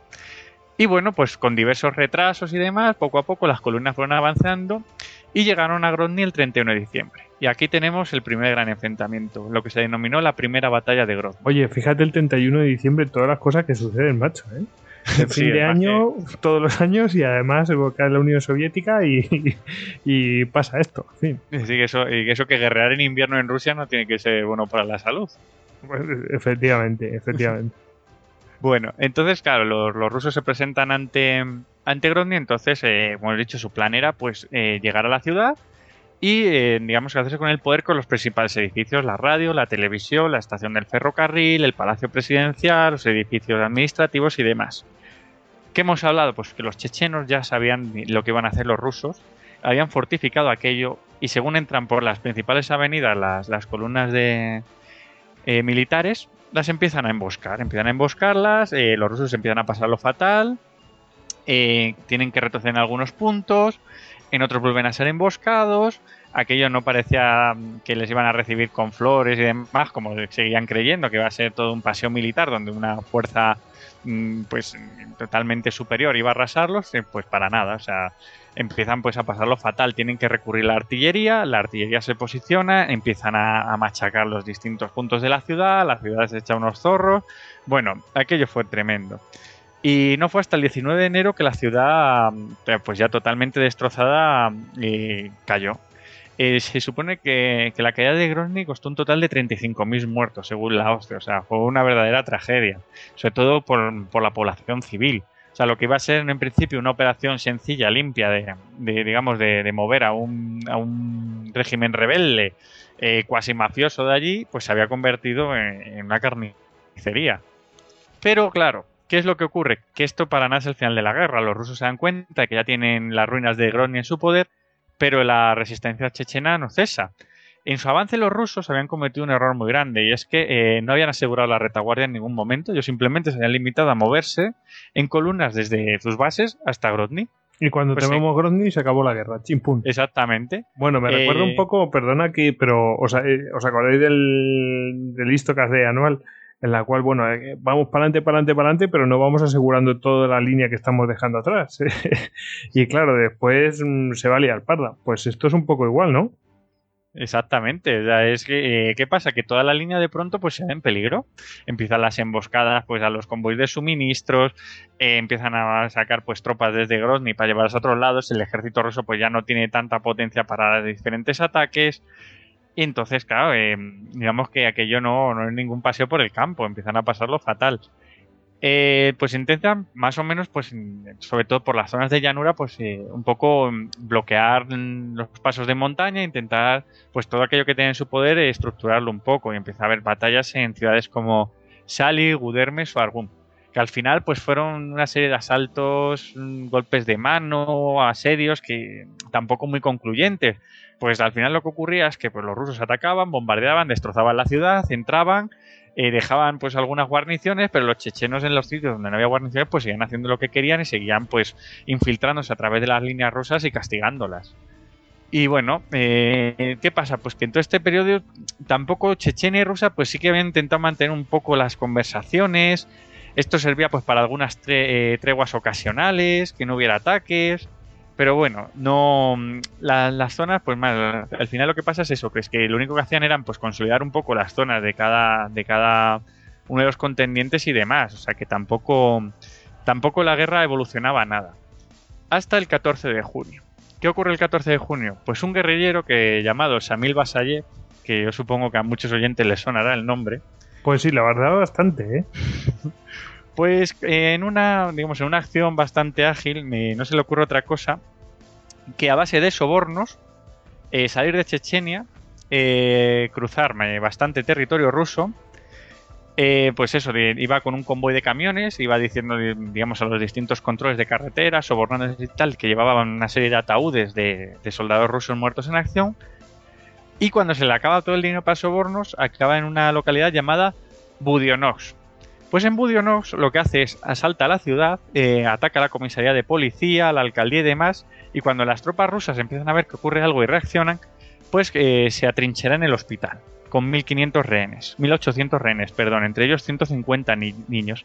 Y a partir de aquí, pues eh, imagínate, medios de comunicación, fija todo el interés de Rusia y, del resto de, países y pide el fin de las operaciones rusas en Chechenia. Hay una negociación y demás, y al final Samil Basayev, y con una serie de rehenes voluntarios, vuelve a Chechenia. ¿Qué es lo que pasa aquí? Pues esto es un punto de inflexión empieza a ver eh, el ejército ruso que no están nada preparados para este tipo de guerra, para estos golpes de mano de infiltraciones en la retaguardia, ya no chechena, sino rusa, y en la captura de rehenes. O sea, estamos hablando de otro tipo de guerra en la que no estaban para nada preparados. Quiero decir otra cosa. ¿Estaba, estaba preparado la sociedad rusa para una cosa así? Es decir, y, ¿y los políticos estaban preparados para que la sociedad rusa admitiera una cantidad de bajas muy grande?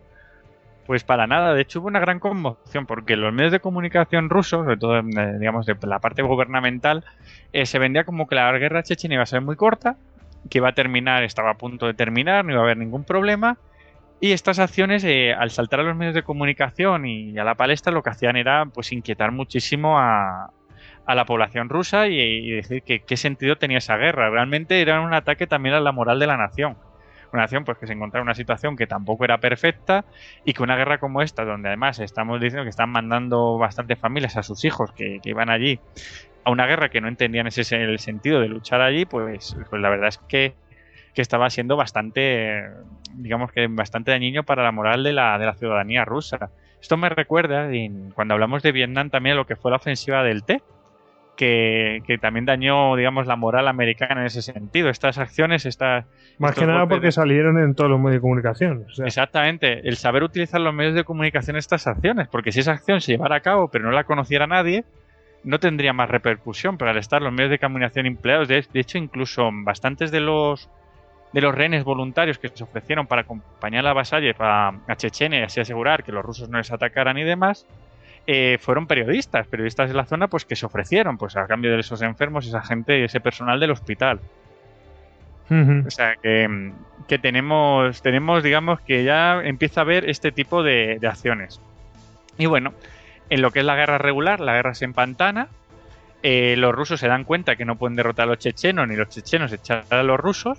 Y un ejemplo de esto, por ejemplo, es la batalla de Gudermes, donde Salman Rudeyev, otro de estos jefes chechenos, asalta la ciudad eh, los rusos, pues, mm, eh, cuando le asalta la ciudad, de pronto se meten en su cuartel general, se hacen fuertes, los chechenos son incapaces de tomar este cuartel general, pero toman la ciudad y quedan en una situación de tablas y al final lo que hacen es una tregua donde los chechenos escapan sin que los rusos les acosen y viven para luchar otro día. O sea, esta era la, digamos que es la dinámica de, la guerra chechenia. Eh, golpes de manos chechenos que no tienen un éxito total, pero los rusos sí mm, que, digamos, sus puntos fuertes son inconquistables para los chechenos, pero que los rusos son incapaces de recuperar lo que los chechenos han conquistado. Por tanto, al final llegan a una tregua y los chechenos se vuelven a retirar al punto de partida. O sea, era una guerra de nervios, era, era horrible. Imagínate los soldados rusos que tenían que vivir esto en, en el frente. Al final lo que hacía es que la moral decayera pues a los puntos más bajos. Tremendo. Y, además, eh, en plan, como te diríamos, una racia, ¿no? Llegas, pegas un golpe y como el coste de mm, castigar a los que han hecho el golpe mm, es muy alto, no lo pueden asumir mm, los rusos, pues los dejan volverse a ir. Sí, bueno, y, es que claro, era realmente es eso, o sea, son razas que al final no eres ni siquiera te, te, retiras, sino que al final cuando llegas al punto muerto, pues el enemigo dice, mira, vete porque es que no podemos ni derrotarte, tú no los vas a derrotar. Y bueno, otro ejemplo de esto fue la operación Kizliar Persvomaskoye. Eh, esto fue otra operación de, Salman Rudeyev eh, que se decide atacar la base aérea de Kizliar en Dagestán. Bueno, atacan la base, pues destruyen un par de helicópteros que había en la zona. Y cuando los rusos que reaccionan, pues para atacarles y demás, además es una zona militarizada, reaccionan bastante pronto, pues tira de manual. ¿Y qué hace el manual? Pues se va al pueblo más próximo y lo retienen como, y retienen a la población como rehenes. Eh, cuando tienen la garantía de los rusos de, de salir de allí con los rehenes y tal para volver a Chechenia, eh, los rusos esta vez cogen y dicen, ¿pero qué me estás contando? Pues sí, cogen y atacan el convoy eh, con, rehenes y todo. Pero los chechenos, pues viendo el tema, dicen, madre mía. Y se van a otro pueblo, a, en este caso Persmo Mascoye, y vuelven a hacer lo mismo. Se vuelven a parapetar y vuelven a secuestrar a toda la, la población. Y bueno, en, en, este pueblo los rusos les rodean, intentan acabar con ellos de todas maneras, ven que este tipo de guerras, o sea, esto de coger rehenes y demás, al final, mmm, pues es que fíjate, es, es, es que es, el, es, una, es, una, cosa sangrante, es que vamos a ver que en Chechenia estos casos ocurren y, son bastante sangrantes. Pero bueno, al final los rusos lo que hacen es obvian a estos, estos rehenes, o sea, en, ellos dicen que deben de estar todos muertos, que los chechenos los han debido asesinar, y bueno, pues los chechenos en, esta, este caso sí que pudieron salir del, cerco ruso pues haciendo un ataque de diversión y, esfumándose de allí por la noche. O sea que al final pues estamos otra vez en las mismas. Golpes de mano y, huyen. Y, ni los rusos ni los chechenos son capaces de, de, acabar con el enemigo. Hay que decir que, que a todo esto, bueno, Dudayev, que el que hemos hablado, era el presidente de Chechenia hasta el 21 de abril de 1996, que una serie de conversaciones con, un político eh, de Moscú, pues más que nada, pues intentar preparar un poco el, final de, digamos, un poco unas treguas y tal para, para resolver el conflicto. Eh, es asesinado por un misil guiado, pues siguiendo esta señal de satélite. Entonces Dudayev cae, eh, digamos que es el, cabeza visible del, gobierno chechen, pero le sustituye el que era su, digamos, su ministro de guerra, Aslan Maskarov. Dudayev sí que era un, digamos que era una persona, pues eso, con mucho carisma y demás, pero tampoco era un gran estratega. De hecho, la mayoría de la estrategia pues se la dejaba mm, a este, a Slam que sí que fue el, el, que al final pues cogió las riendas de, de la guerra. Maskarov, al contrario que Dudayev, no era tan buen político, pero sí que era muy, muy buen estratega. Y bueno, eh, cuando Maskarov coge el liderazgo, pues decide intentar acabar la guerra. ¿Y cómo lo hace? Pues con una, una de las acciones más audaces que es atacar a los rusos en, en, Grozny. Y es aquí cuando se inicia la segunda batalla de Grozny. Y, y bueno, es lo que hablaba Tony. De, o sea, pegarles un ruso. golpe, pegarles un golpe que muy resonante, un golpe en su terreno y a lo mejor más convencional y que derrumbe la moral rusa y mm, les haga negociar o algo así. Exactamente. Y es que, claro, él era muy consciente de cómo está el ejército ruso, que lo que había comentado Tony, sobre todo en lo referente a las rotaciones llevábamos ya bastante tiempo de, de guerra, hablamos de 1996, eh, primavera del 96. Eh, los rusos llevaban en Chechenia desde el año 94, eh, principio del 95 y tal.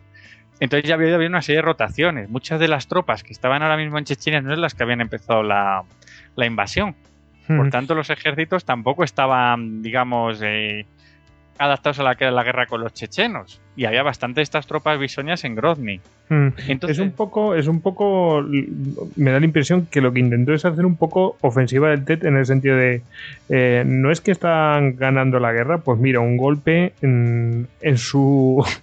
en sus ciudades, ¿no? Como diríamos, eh, mm. y de manera más convencional, ¿no? Así para que lo vea todo el mundo.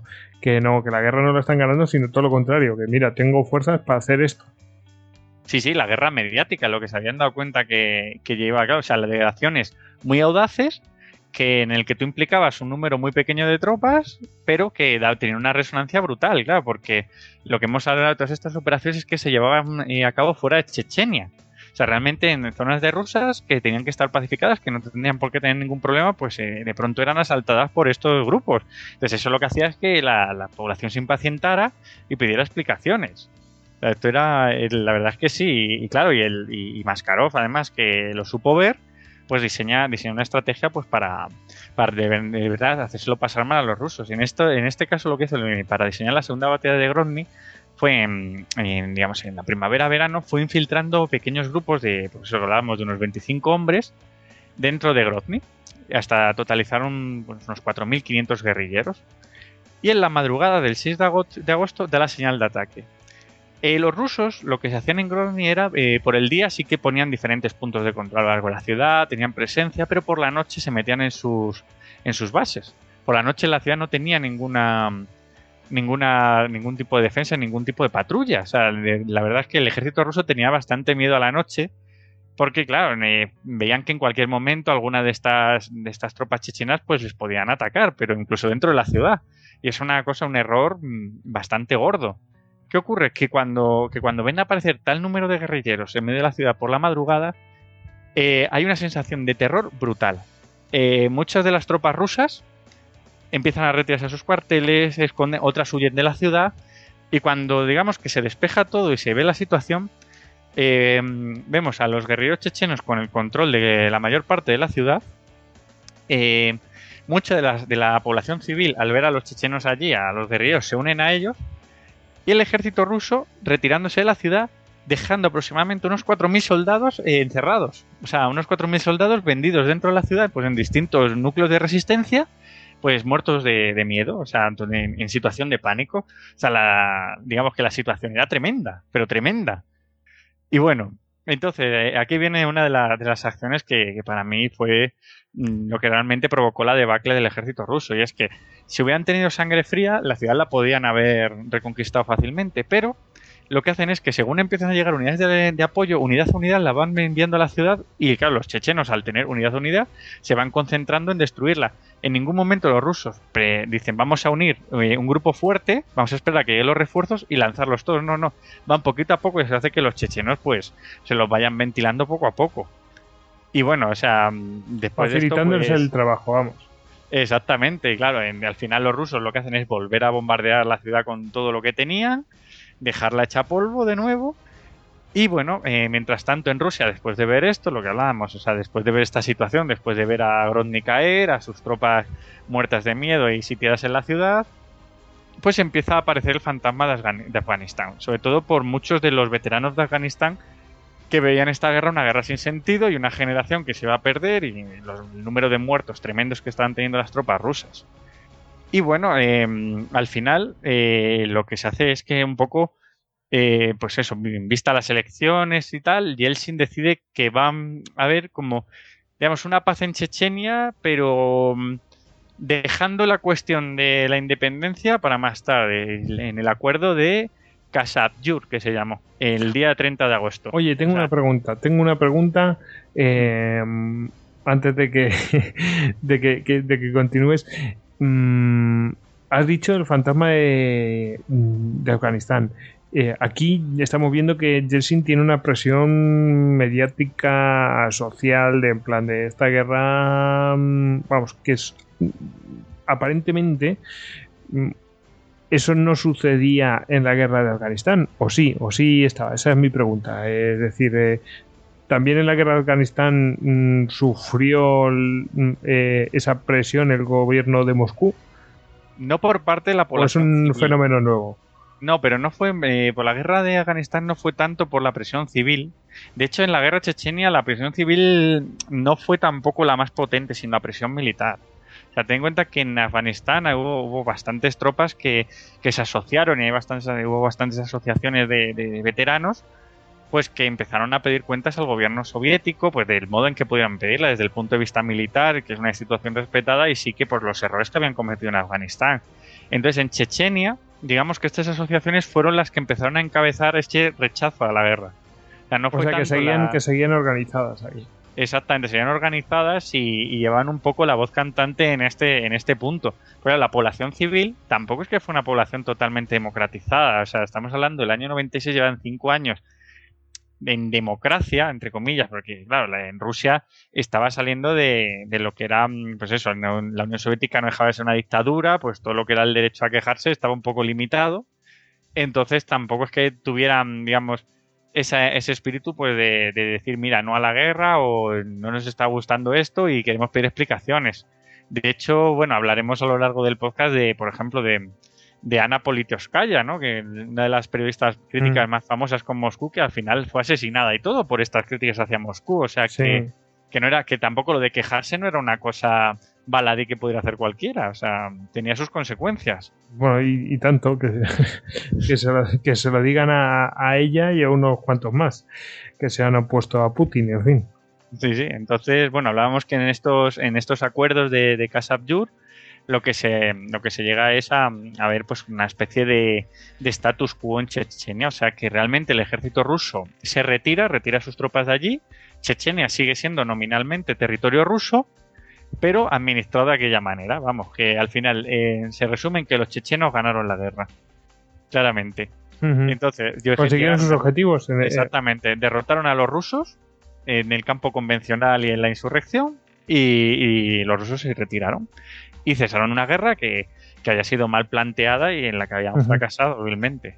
Pero, mm, vale, ¿En qué términos eh, ganaron la guerra? Mm, porque habrán hecho un acuerdo en el cual, bueno, pues eh, son, son una nación independiente, ¿buscaban eso o qué buscaban? No, no, el término es que hay el status quo de Chechenia se conserva. O sea, el status quo es que. O sea, siguen, igual, siguen igual, pero le han dado un, eh, un repaso al ejército ruso. Exactamente, o sea, Chechenia sigue siendo nominalmente parte del Estado ruso, pero, no tiene soberanía Rusia, pero o sea, soberanía efectiva. Exactamente, no ejerce su soberanía sobre el territorio checheno. No hay policía rusa, no hay administración rusa. O sea, simplemente ellos mismos administran y hacen lo que quieren. Mm, recordemos que ese año es en 1996, ¿no? Sí, exactamente. El 30 de agosto del año 96. Joder, fíjate, fíjate, eh, hablar de. Ahora mismo hablas de oponerte a Rusia y es que.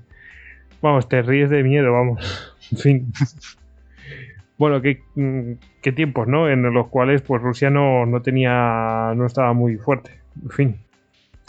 No, estaba, estaba en un, pues, un estado, realmente, a ver, es un país, Rusia es el país más grande que sale de la Unión Soviética, pero hay que recordar que es un cacho de la Unión Soviética, o sea, que es mm, la anarquía, o sea, toda la administración, todo lo que todo lo que corresponde pasar de un régimen como era una economía planificada comunista a una economía, digamos, más capitalista, más, más occidentalizada, pues es que tiene unos costes tremendos. Y el ejército, pues, mm, digamos que en muchos casos quedó, quedó a la cola de esos costes. Teníamos, pues, unidades, por eso, que venían de, de la tradición comunista. Hay que recordar que una unidad soviética eh, estaba prácticamente diseñada, pues, para, para saltar Europa Occidental no para pelearse con montañeros en, en, en, el Cáucaso. Entonces ese reentrenamiento nunca se llevó a cabo, fueron enviadas pues de aquella manera. Entonces todo eso fue pesando, fue pesando y, al final es lo que hizo es pues que los rusos mm, fracasaran vilmente. Además, una de las cosas que, que vemos es que la invasión se llevó con muy pocos efectivos. O sea, hablamos de pues eso, unos 24.000 hombres. y, luego me imagino que hay refuerzos y cosas de esas, pero también habría eh, que, que también pues habría mm, relevos, vamos. Exacto, pero claro, el primer golpe pues se quedó donde se quedó, o sea, llegó a Grozny y en Grozny pues mm, si en la primera ciudad de Chechenia, aunque era la capital, la más grande, pues tus tropas ahí se quedaron ya sin, sin posibilidad de, grandes, de grandes ataques, o sea, entonces sí que fueron reforzándose, pero con cuentagotas, cogían unidades pues una de aquí, otra allí. Rusia es muy grande, había muchas unidades pues que están desmanteladas desde la caída de la URSS, había que volver a, a, ponerlas en marcha. O sea, y además que había otras zonas también calientes, hay que recordar. Que no solo, que no solo Chechenia, o sea, todas las fronteras de la URSS en ese momento están en peligro. Todas las demás naciones que la rodeaban veían a Rusia debilitada. O sea, era una cosa tremenda. Bueno, pues no sé si queréis hacemos una pausita, ¿os parece? Venga. Venga, una pausita.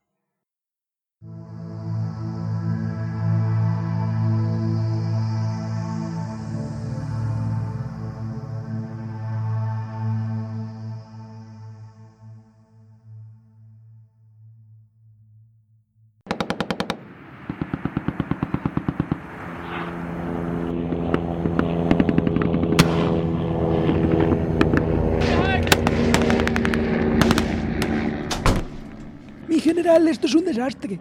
Han destruido nuestras posiciones defensivas y debemos reorganizar la línea de ataque. Si hacemos una aproximación a los clásicos, Sun Tzu en el arte de la guerra decía... Los espeltos en defensa se esconden en las profundidades de la tierra. Los espeltos en maniobras de ataque se esconden en las más elevadas alturas del cielo. De esta manera pueden protegerse y lograr la victoria total. Señor, estamos en Holanda.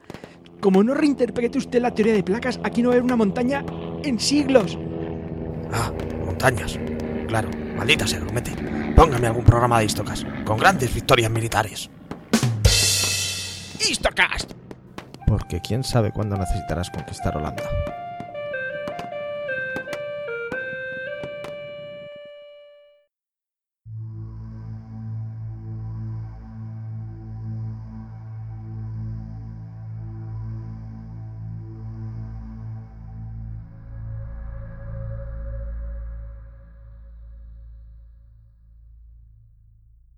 Bueno, ya estamos de vuelta y, vamos a ver mm, cómo fue ese periodo de entreguerras, ese post primera guerra de Chechenia. Eh, David, ¿qué es lo que aconteció a continuación? ¿Cómo se lo tomó la sociedad rusa aquello?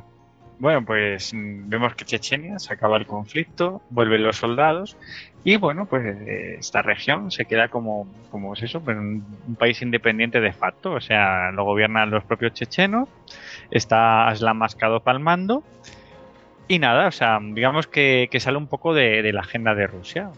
Yeltsin tiene bastantes problemas, sobre todo de salud, eh, tiene que buscar un sucesor. Digamos que Rusia se centra más en su, en, en su política interna y en la economía. Y bueno, vamos a centrarnos un poco más en Chechenia. Chechenia como soldado, eh, Aslan Mascado en ese momento pues se presidente con bastante prestigio después de la, derrota que había infligido al ejército ruso pero tiene que mantener un frágil equilibrio entre los distintos clanes tribales. O sea, eso ya es bastante. Hemos dicho que Mascadot no era tan buen político como, como Dudayev, y eso pues le juega bastante malas pasadas. También nos encontramos con un país muy destrozado, o sea, había sufrido una guerra, tenía todas sus ciudades y todas sus infraestructuras hechas polvo, y Rusia dijo que ellos no pensaban pagar un duro, claro, o sea, no te voy a pagar encima todos los destrozos que soy Rusia y después de la que he armado. Entonces, esto hace que un país empobrecido, sin dinero, hecho polvo y que no tiene cómo recuperarse, pues lo que ocurre, pues empiezan sus actividades de bandidaje, empiezan los asaltos pues a, las repúblicas vecinas, eh, lo que hemos hablado, tráfico de personas, secuestran incluso soldados de los distintos cuarteles rusos y los utilizan de esclavos, pues traficando con ellos y sobre todo pues asaltos mm, de ganado, eh, pues eso, eh, robos y demás. O sea, digamos lo que sería una especie de país pirata. No hemos dicho Pues- nada, pero es escandaloso. O sea, esclavitud, esclavitud mm, es que mm, yo entiendo que sigue existiendo, pero eh, de una manera, o sea, mm, no como una tradición, sino de, "Ah, este me lo llevo de esclavo. Es, es que me Sí. parece inconcebible, vamos. Incluso en los años, eh, cuando ya en, cuando en la Segunda Guerra Chechenia ya empezó el ejército ruso, pues en pleno año 2005-2006 y tal, a, entrar en, en áreas montañosas de Chechenia, pues encontraron a, bastantes reclutas de, la Primera Guerra Chechenia de este periodo entre guerras que estaban allí de, de esclavos, o sea, los compraba una familia chechena y pues los tenía allí pues para actividades agrícolas y demás.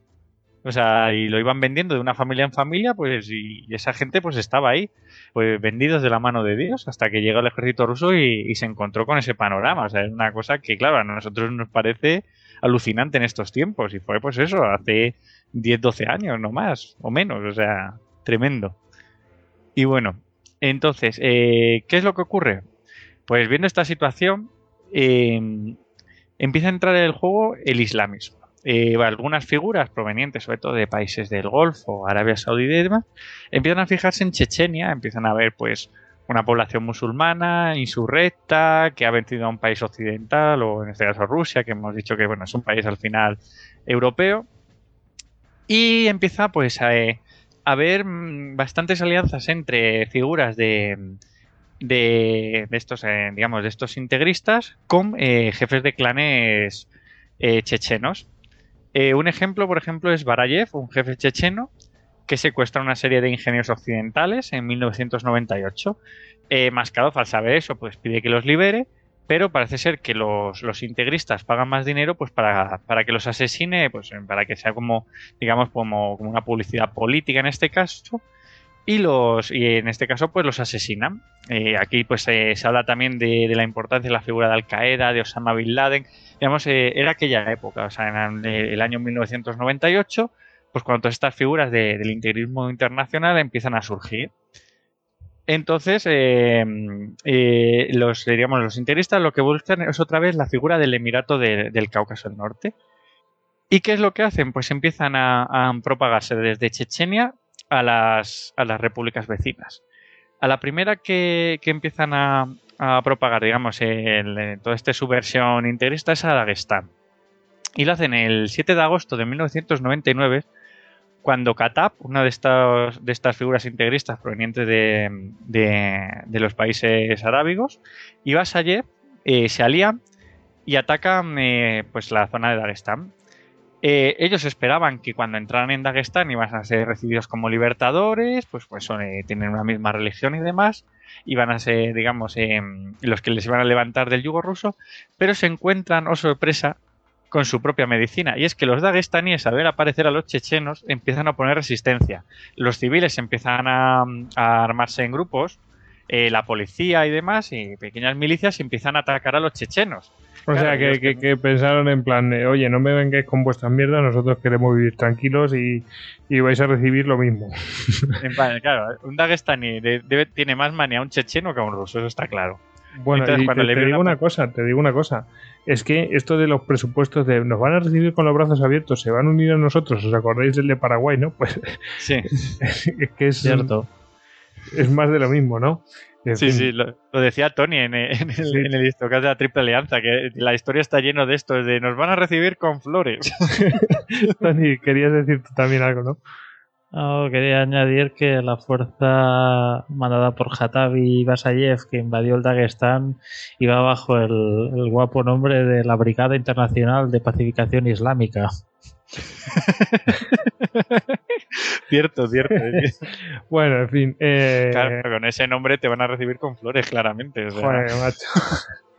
Pacificación islámica, macho. Todo, sí. lleno, todo lleno de eufemismos. ¿eh? Una, es que es acojonante.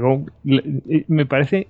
Es que no me salen las palabras. Me parece de una vergüenza utilizar la religión para esas cosas y además utilizar los eufemismos de esa manera absurda es que te da risa, pero, pero no es para que te dé risa, es tremendo. ¿eh? En fin. Venga, continuamos. Vale, pues entonces, eh, entonces eh, eh, al, al, al, bueno, con esta con la invasión de Dagestán por parte de los chechenos, empieza otra vez a desestabilizarse la zona del Cáucaso. O sea, Rusia empieza otra vez a alarmarse, creía que esa panda de, de montañeros locos con barba eh, se habían calmado, pero no. Entonces empieza otra vez eh, un alarmismo y empieza a emerger una figura que todos conocemos hasta la, hasta la actualidad, que es la figura de Vladimir Putin. Putin, que se había convertido en el delfín de Yeltsin. Y que Oye, posteriormente... el nombre bien. Vladimir Vladimirovich. Bueno, Vladimir, Vladimir, Vladimir Vladimirovich Putin. Señor, señor del oriente de Europa. ah, eh, eh, jinete de osos. y, y, que cruza a nado el Mar Negro, ¿no? O sea, todos sus títulos, como si fuera un, un rey de la antigüedad. bueno, entonces Vladimir Putin empieza a emerger como figura. Y empieza a ver otra línea. O sea, si Putin era más, más como más dicharachero, en plan, bueno, los, los chechenos los vamos a doblegar fácilmente, pero luego se da cuenta que no. Bueno, entonces nuestra guerra no tiene sentido, que era así como más voluble.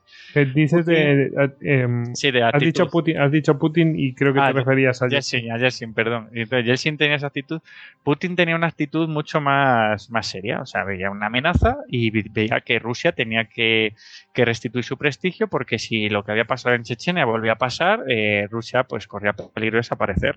Y empieza, eh, digamos, a tomarse muy en serio esta amenaza, a poner medidas de en, los ataques que estaba llevando a cabo los chechenos contra las repúblicas vecinas, pero en Rusia no había realmente un espíritu de volver a la guerra. O sea, la primera guerra les había dejado bastante traumatizados a, a la población civil por todas las bajas que había habido y lo mal que había sido llevada la guerra. Y por tanto, pues en este panorama, pues no estaban dispuestos, digamos, a apoyar a Yeltsin en una guerra. Esto cambia en el momento que una serie de atentados en Rusia. Son los famosos atentados eh, en los que son, digamos explotan una serie de edificios de apartamentos en creo que fue en Moscú, en Buinax y en Volgodonsk con 200 con 293 personas muertas. O sea, estamos hablando de, de atentados en edificios de, de apartamentos, o sea, en, en, pisos de toda la vida, o sea, como en nuestras ciudades. Pues eh, digamos que una serie de bombas eran puestas en, en, edificios y estallaban pues con toda la gente dentro, en sus propias viviendas. Te llevan el terror a casa. Exactamente, y ese fue el mensaje. Bueno, derruían, derruían el edificio, creo, básicamente, o algo así. Aquí, oh. sí, exactamente, sí, sí, o sea, los edificios eran totalmente destruidos pues, con toda la gente que estaba tranquilamente. ¿Qué es lo que ocurre? Aquí hay un problema, y es que eh, en Riazán se encontraron también explosivos en uno de estos edificios, pero eh, manipulados por tropas del Ministerio del Interior ruso. Entonces, aquí es uno de estos casos en que se habla de, de atentados de falsa bandera. Uh -huh, pues claro, sí. Algo que, algo que mmm, diera, ¿cómo te diría yo? Mmm, una justificación y que pusiera a la sociedad de su lado, ¿no? O algo así. Exactamente. Yo no voy a entrar, eh, digamos, porque tampoco tengo una opinión totalmente formada de lo que ocurrió. Pero claro, eh, estratégicamente los chechenos poco les iba a convenir provocar a los rusos así, encima en, en, en edificios de, de, apartamentos, o sea, matando población civil a las locas. Uh -huh. Pero de, es que lo, lo, que sí es cierto, lo que sí es cierto es que mmm, Rusia necesitaba poner aquello en orden y a lo mejor la sociedad no está por la labor de aquello, ¿no? Sí. A lo mejor no, no, no justifico nada. Simplemente digo que a lo mejor es una visión por parte, a lo mejor, del ejército o de ciertos políticos. Sí, pero es que también eh, podemos dar la otra visión muy claramente, y es que no fueran ordenados por los propios chechenos ni por el gobierno checheno, sino que fueran ordenados por los integristas islámicos que, como hemos visto, Maskarov no dominaba ni controlaba, uh -huh. y que quisieran provocar a los rusos para que uh -huh. entraran y, y unir a todos los pueblos del Cáucaso del Norte contra ellos. O sea, que es que ahí está la cosa. Pero claro, digamos que es una situación bastante extraña por el tipo de atentados que eran y cómo fueron llevados a cabo. O sea, además que eran, pues imagínate, o sea, yo creo que de los que más pánico te mm. pueden dar en un edificio bueno, de, de, de, vivienda. Y, y además eh, muchos críticos de Putin dicen que bueno que, que salió reforzado de aquello sin duda fue Putin. Entonces siempre, como sé, a quién beneficia, ¿no? Que siempre se ha dicho. Eh, y sueltan aquello y bueno, y después ya se van por otro lado, ¿no? Exactamente. Entonces Putin directamente dijo que la situación en Chechenia no podía continuar así y que había que intervenir. Um, al final, pues con todo este, este, este estos atentados es lo que desencadena es la segunda y definitiva guerra chechenia hasta ahora. Tremendo. Mm, mm, Tony, tú querías mencionar algo, ¿verdad? Sí, yo quería comentar de pasada que, bueno, hemos visto las acciones chechenas allí en el Dagestán, pero también no hemos de olvidar que en Chechenia está mandando Masladov, Mashadov. Y claro, Mashadov tiene una idea de gobierno quizá más laica, mientras que tenemos por otro lado a Basayev y a Hatab, que quieren implantar la Sharia. Y ahí está cierta tensión en el interior de Chechenia, que se recuerda mal posteriormente Masladov tiene que acabar haciendo concesiones y permitiendo que la Sharia sea importante dentro del cuerpo legislativo checheno. Pero bueno, que es una tensión que está allí que posteriormente, pues bueno, ayudará a explicar un poco la división entre chechenos cuando llegue el momento de la verdad. Pero, Madre mía, o sea que estaban. Bueno, la, la, verdad es que eso es un problema, porque siempre se ha hablado de, de esta guerra. Bueno, pues, si tienes un rival muy complicado, pues tal, pero muchas veces se ha dicho: el problema no es que el rival sea fuerte o sea imprevisible, no. El problema es cuando, cuando no hay con quien negociar nada. También ese es un problemón, y aquí hay un poco tintes de eso, ¿no? No están en guerra primero, o sea, no podían ni claro, si no tiene con quién intentar negociar o de decir, oye, parad o lo que sea, esto es una, un mejunje ahí que no se sabe quién tiene poder y de quién vienen realmente las órdenes y tal, a lo mejor lo único que te queda es ejercer la fuerza, aunque no la quieras ejercer. Bueno, y, Ma- y es una figura que sí que incluso llegó a ir a Moscú, a- se presentó en Moscú para negociar la paz. O sea que, que sí que tenía por lo menos esa vena diplomática o esa, o esa ese saber estar hacia los rusos para intentar un poco. También sabía que los rusos son muy potentes. O sea, aunque tú les humillas, aunque tú les ganaras, sabía que eso era el primer round.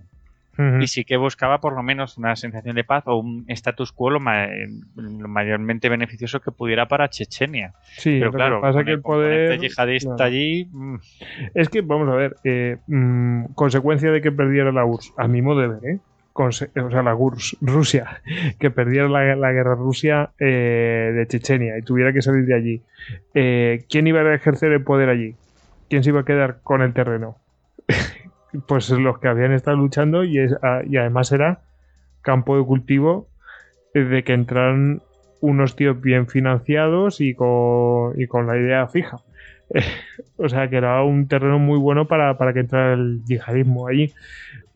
Entonces, como no hay nadie que ejerza el poder de manera efectiva bien, porque ese en ese caso hubiera sido Rusia, ¿no? Pues, pues claro, ahí pues surge todo esto. A mi modo de ver, por lo que te he ido escuchando. No sé cómo lo veis vosotros. no, yo lo que, lo que veo es que el, yihadismo al final lo que lleva es a la derrota. Porque los chechenos, ellos mismos, por sus propios medios, en la primera guerra, consiguieron humillar a Rusia. Cuando aparece todo este componen- componente, aunque estuviera mucho más fanatizado y, llevar a cabo acciones que ya iremos viendo, pero de las más terribles que nunca ha visto la humanidad, eh, fueron incapaces de vencer a Rusia. O sea, yo creo que lo que lo que ocurrió en Chechenia cuando, cuando el gobierno ruso salió de allí es que Chechenia fue incapaz de articularse. O sea, es lo que hablaba mm, lo que hablaba Tony al principio. Y es que ellos mm, no son realmente un estado, sino que son un conjunto de tribus. Por tanto, cada tribu se ocupa de sus asuntos. Y pues tienen una organización mínima, pues para un poco guiarse y demás. Pero claro, en cuanto una serie de tribus tiene una alianza o, o tiende más a una clase de islamismo, pues ya crea unas tensiones en la sociedad brutales. O sea, mm, no existe, digamos, ese, ese- esa idea de país, esa idea de nación, pues que vaya por el mismo camino. Eh, podríamos decir que los chechenos son muy libertarios, ¿no? Muy de ir a su aire y la estructura minarquista. Sí, además que sí, o sea, además es que es su estilo de vida. Ellos viven en su tribu, van ahí, ven las cabras del vecino, se las quitan, si el otro dice que no, le disparan y ya está. O sea, es que es su, es su estilo de vida. El estilo de vida de, pues, de las poblaciones montañeras de Europa realmente, de, de- de todas. O sea, pues eso, de, de partidas montañeras que bajan al llano, roban lo que pueden y se van. O sea, siempre ese, es- ese es su estilo. H2 modos viven de durante más de quizá 2000 años.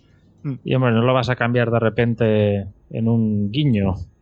Y exactamente, de hecho ya habían tenido muchos conflictos, en, creo que eh, te has nombrado algunos, también lo que ocurría con, pues a lo largo del siglo XVIII, cuando les intentaban instaurar la Sharia. Pues claro, su ley, digamos que su ley de, siempre eh, era más, pues eso, los consejos de anciano, la tradición oral y demás, pues la seguía mucho más que, que la ley islámica y eso, pues a la, digamos, a la, a la parte más islámica de, de los chechenos y en el mundo islámico, que es al que se adscriben, pues no gustaba tanto.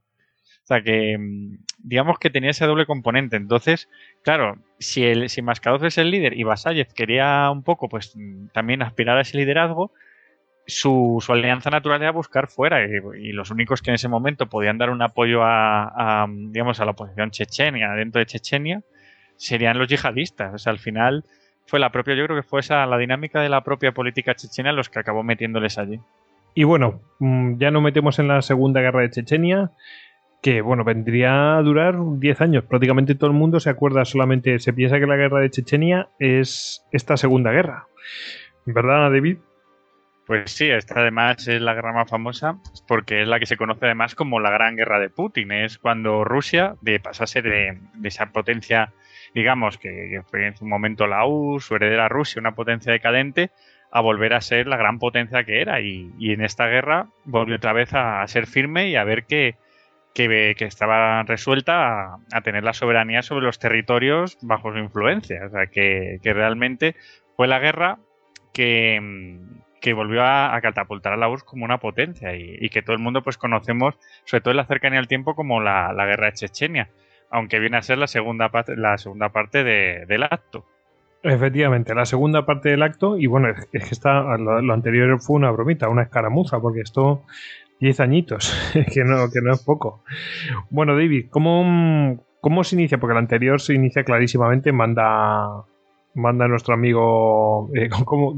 es que me sale Putin no pero eh, Boris. Boris Yeltsin Yeltsin manda a las tropas allí a, en respuesta no a mm, esa imposibilidad de ejercer la soberanía sobre Chechenia manda a las tropas rusas allí pero en este caso cómo empieza la segunda guerra de Chechenia Bueno, pues después de, haber- de comentar pues todo el, tema que hubo de, atentados, de- del el crecimiento del yihadismo en el Cáucaso, pues hay un momento en, que en la política rusa surge la figura de Putin y decide que, que la situación no puede continuar así.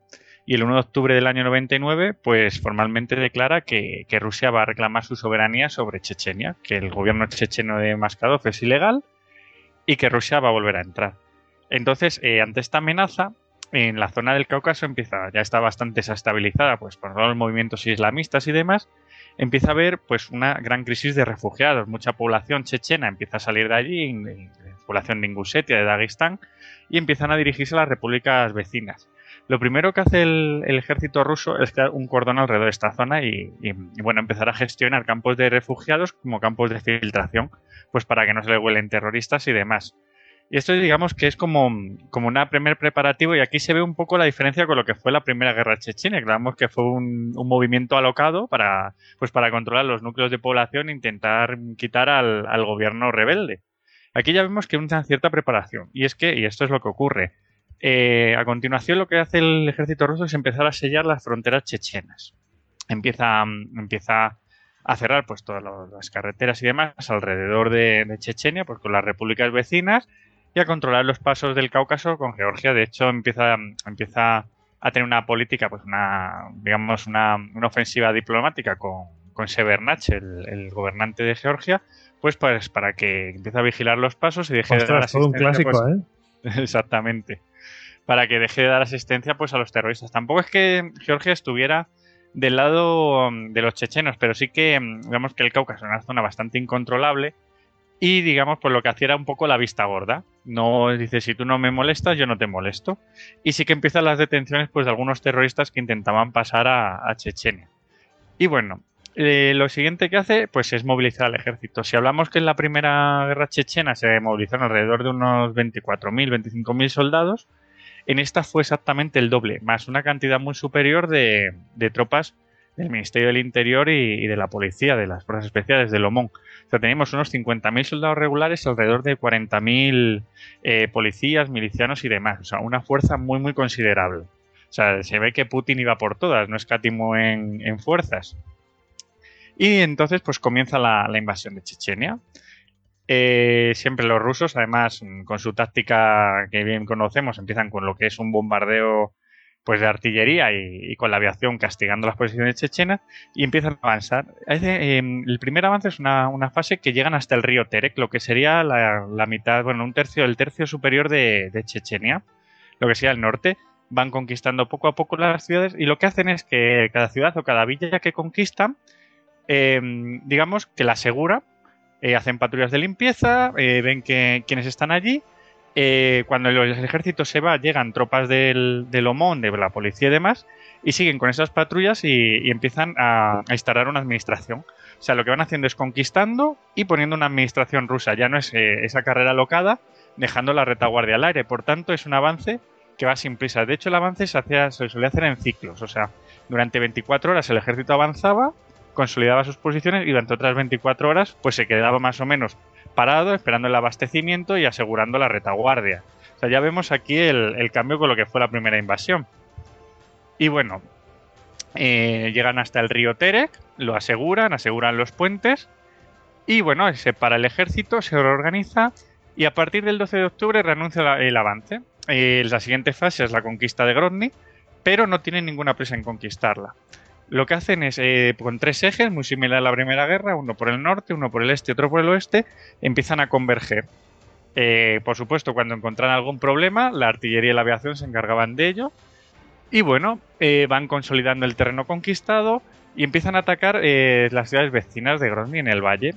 sobre todo la- lo que fue el, Gudermes, Argun y Gudermes, las dos grandes ciudades aparte de Grozny, que convierten Gudermes de hecho en la capital administrativa de Chechenia, se crea un gobierno checheno, aparte pues del gobierno rebelde, aquí lo que vemos es que también Rusia lo que quiere es la administración de- del territorio, nada de, de coger y sustituir lo que había, o sea, no es la chapuza que hicieron en la primera guerra de- de Chechenia.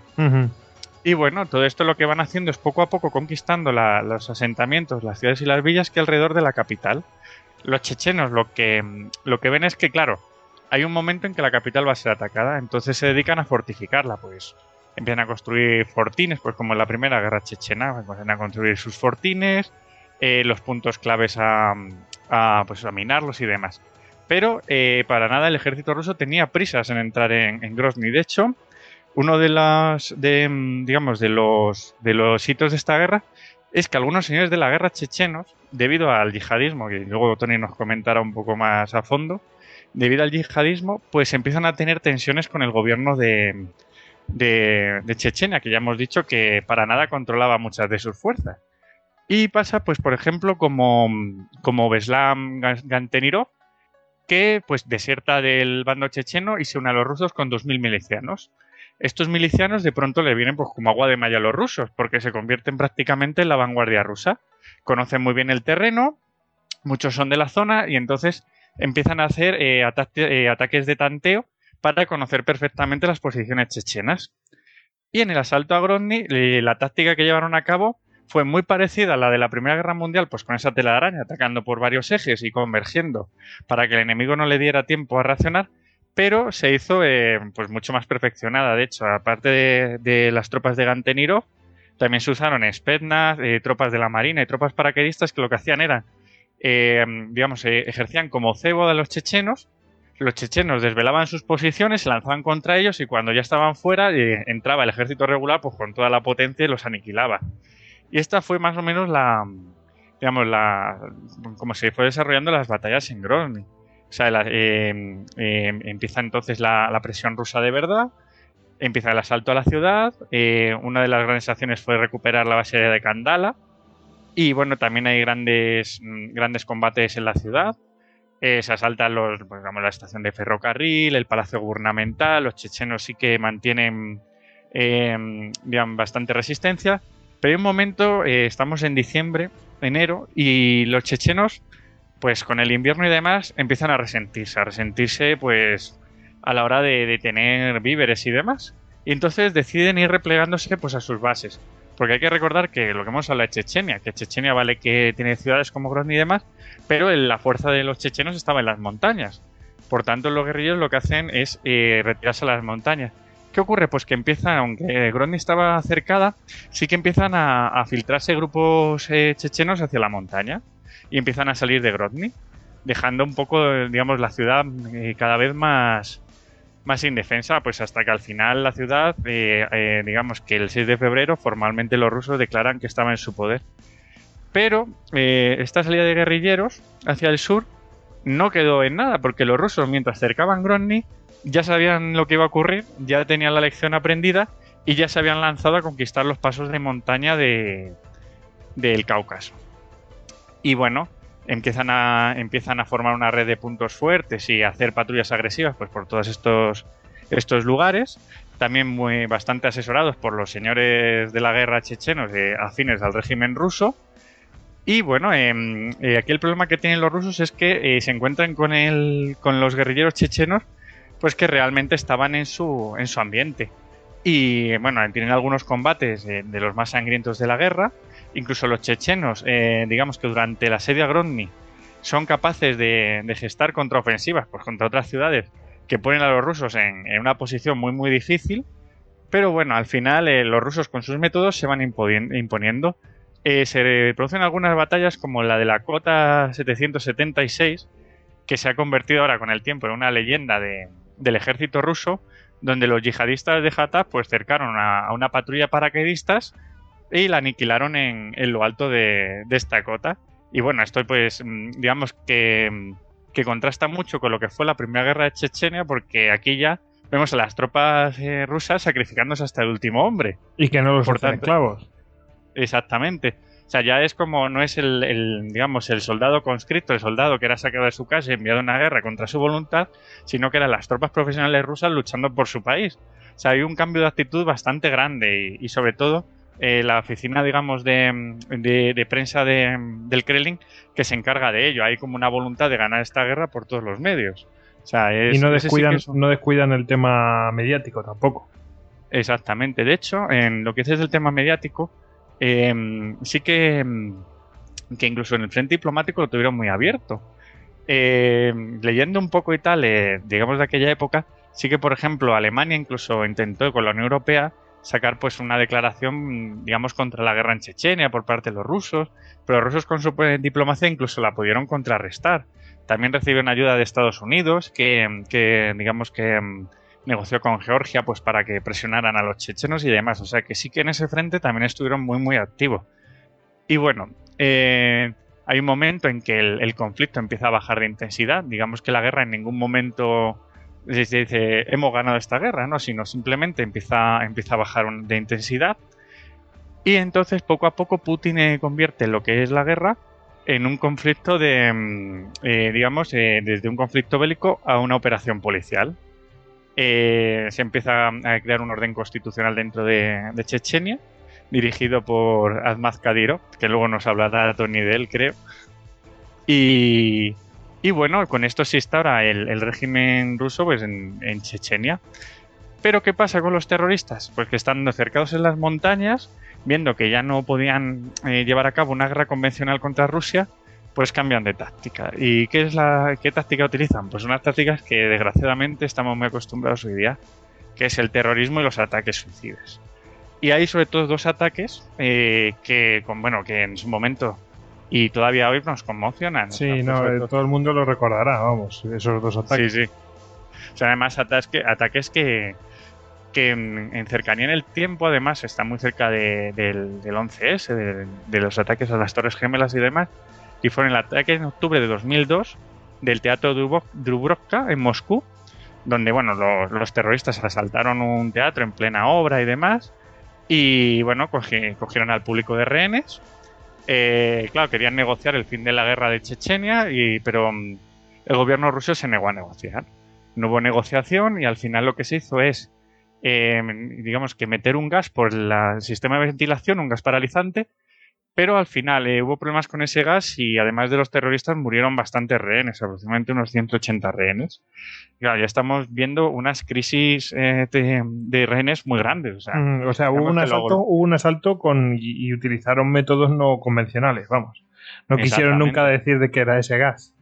Sí, sí, además que, que los rusos desplegaron a sus unidades, digamos, los Spenda, las unidades especiales, y utilizaron, eh, pues eso, eh, productos experimentales. Y, y claro, es una, es una circunstancia que, bueno, que, que en su momento, claro, eh, era muy difícil para Rusia, porque está llevando a cabo una guerra, una guerra contra ya no tanto la guerrilla chechena, sino contra radicales yihadistas que les están respondiendo de esa manera, atacando pues a la población civil. Y otro de los ataques. eh, espera, que los- tenemos una, tenemos una pregunta de Tony o comentario.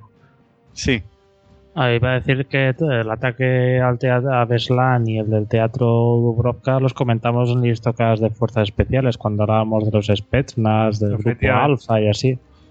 Sí, sí, sí. Sí, de sí. hecho, en el en- después hablará David del, del de Beslan. eh, murieron muchísimos Spetsnaz en ese, en, en ese caso. Bueno, Sí, bueno, es- sí, sí, de hecho iba a continuación porque es el segundo ataque que, que se produjo así más, más sonado, que fue el, el- el secuestro de, de la escuela de la escuela número uno de Beslan en septiembre de 2004. O sea, el primer día de clase, un comando checheno se presenta y, se y entra en la escuela de Beslan secuestrando a los 1.500 niños allí presentes.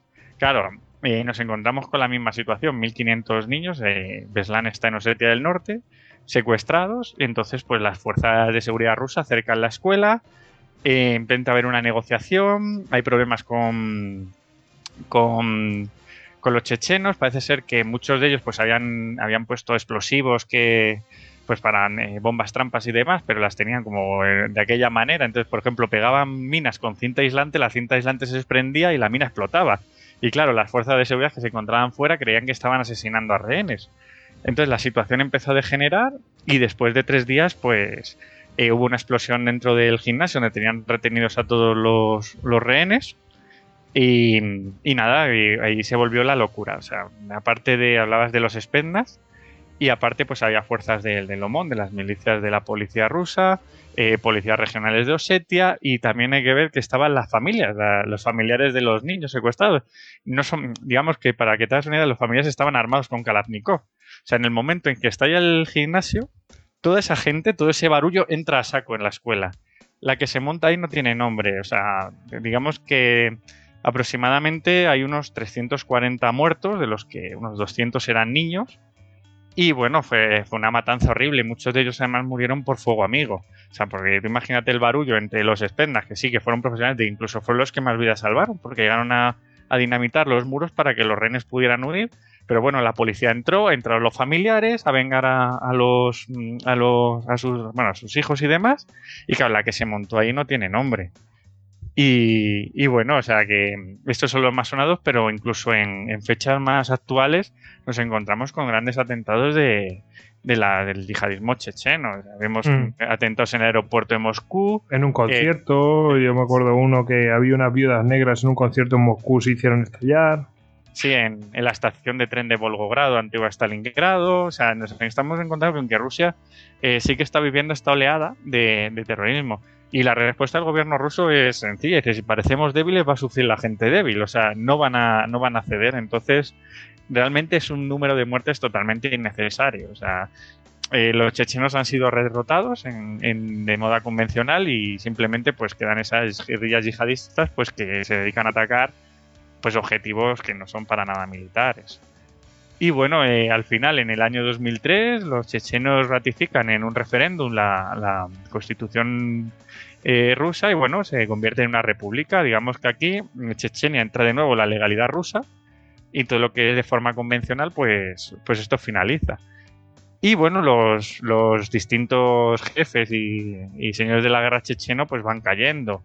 Eh, Katav, eh, después de sobrevivir a varias heridas en la guerra, es envenenado por un espía ruso. Eh, Maskadov también, también muere. Samil Basayev cae en una trampa de los rusos.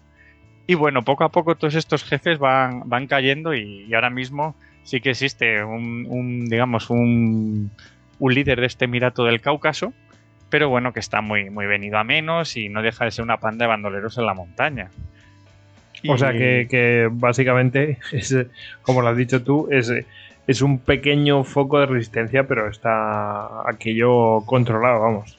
Sí, además que, que al final eh, lo que vamos, lo que yo he sacado en claro de la Segunda Guerra Chechenia es que le- al final lo que les hizo que eh, la derrota de los chechenos fue más que nada por su alianza con los yihadistas. En el momento en que salieron con los yihadistas se rompió la alianza entre los chechenos. Y hay algunos chechenos que prefirieron unirse al gobierno ruso y a la legalidad rusa antes que estar al del lado de los yihadistas. Hombre, es porque a lo mejor tienen más libertad estando, mm, y entiéndaseme, bajo el yugo ruso que bajo el yugo de los yihadistas. Exactamente, ¿no? Es que son lo, lo- lo que estábamos hablando en este podcast. En el fondo lo- los chechenos son gente que son muy amantes de su libertad. Y ellos deciden con quién salían, o sea, y al final, pues esta es la, la dinámica que han traído y, y es como se encuentra actualmente Chechenia, que, que se encuentra, pues, mm, de facto es una república rusa, pero al final lo que es es un señor de la guerra de estos chechenos, eh, que al final se quedó con el gobierno y es leal a Putin. Y él tiene ahí su ranchito y, y simplemente lo que hace Rusia es inyectarle dinero, le inyecta dinero pues para reformar todas las instituciones. Tom, eh, Grozny pues prácticamente la han reformado entero, se ha convertido en una ciudad puntera del, del Cáucaso y, y es lo que están haciendo y, y más que nada pues sirve pues un poco como, como la presa, como el freno a todo ese yihadismo y demás. O sea, los propios chechenos son los que se están encargando un poco de, pues eso, de, de ser la primera línea de combate contra ese yihadismo. Ujú. Tony, Iba a decir que es esa táctica bizantina mm, tan parecida, tan aplicada en el antiguo Bizancio de si quieres combatir con bárbaros, mejor lucha con bárbaros, ¿no? Exactamente, o sea, como lo, pues como hacían los romanos muchas veces, unidades especiales que supieran en el terreno y fuera. O sea, y es que al final Rusia es lo que, eh, lo que más rédito sacó, porque las unidades regulares al final lo único que se que hicieron es luchar sobre seguro, defender lo que, lo que habían ganado, mientras que al final eran las unidades especiales y los chechenos los que llevaron a cabo las mayores ofensivas. Y de hecho muchas publicitadas por los propios rusos, que querían ver esta guerra en una, no como una guerra entre Chechenia y Rusia, sino como una guerra por la legalidad de Rusia en Chechenia. Que es lo que dijimos al principio. O sea, que se, oye, mm, se supone que esto es territorio ruso eh, y no puede ejercer su soberanía, pues, pues los rusos van a reclamar, no es al revés.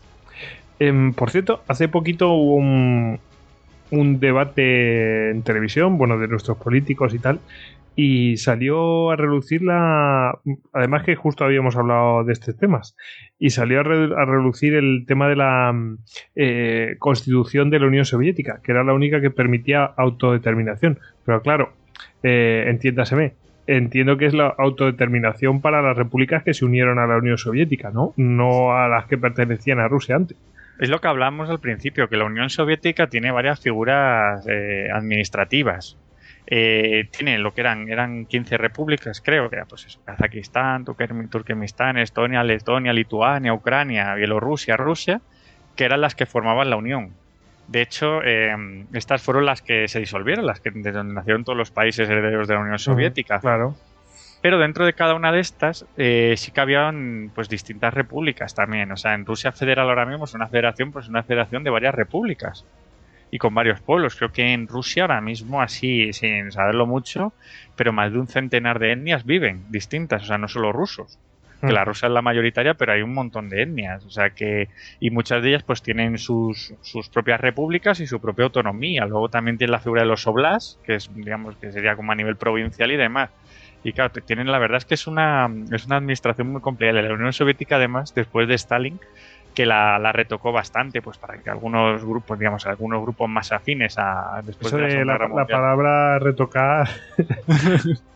Sí, o sea, todavía podemos ver en el Cáucaso hay muchísimos ejemplos. Tenemos todo esto de Nogorno-Karabaj, eh, ahí entre, entre la zona de, de Armenia y demás, pues que son enclaves, que se quedan pues con, una población étnica distinta y que bueno, al final pasa con entre Azerbaiyán y Armenia, pues que al final crean unos conflictos tremendos.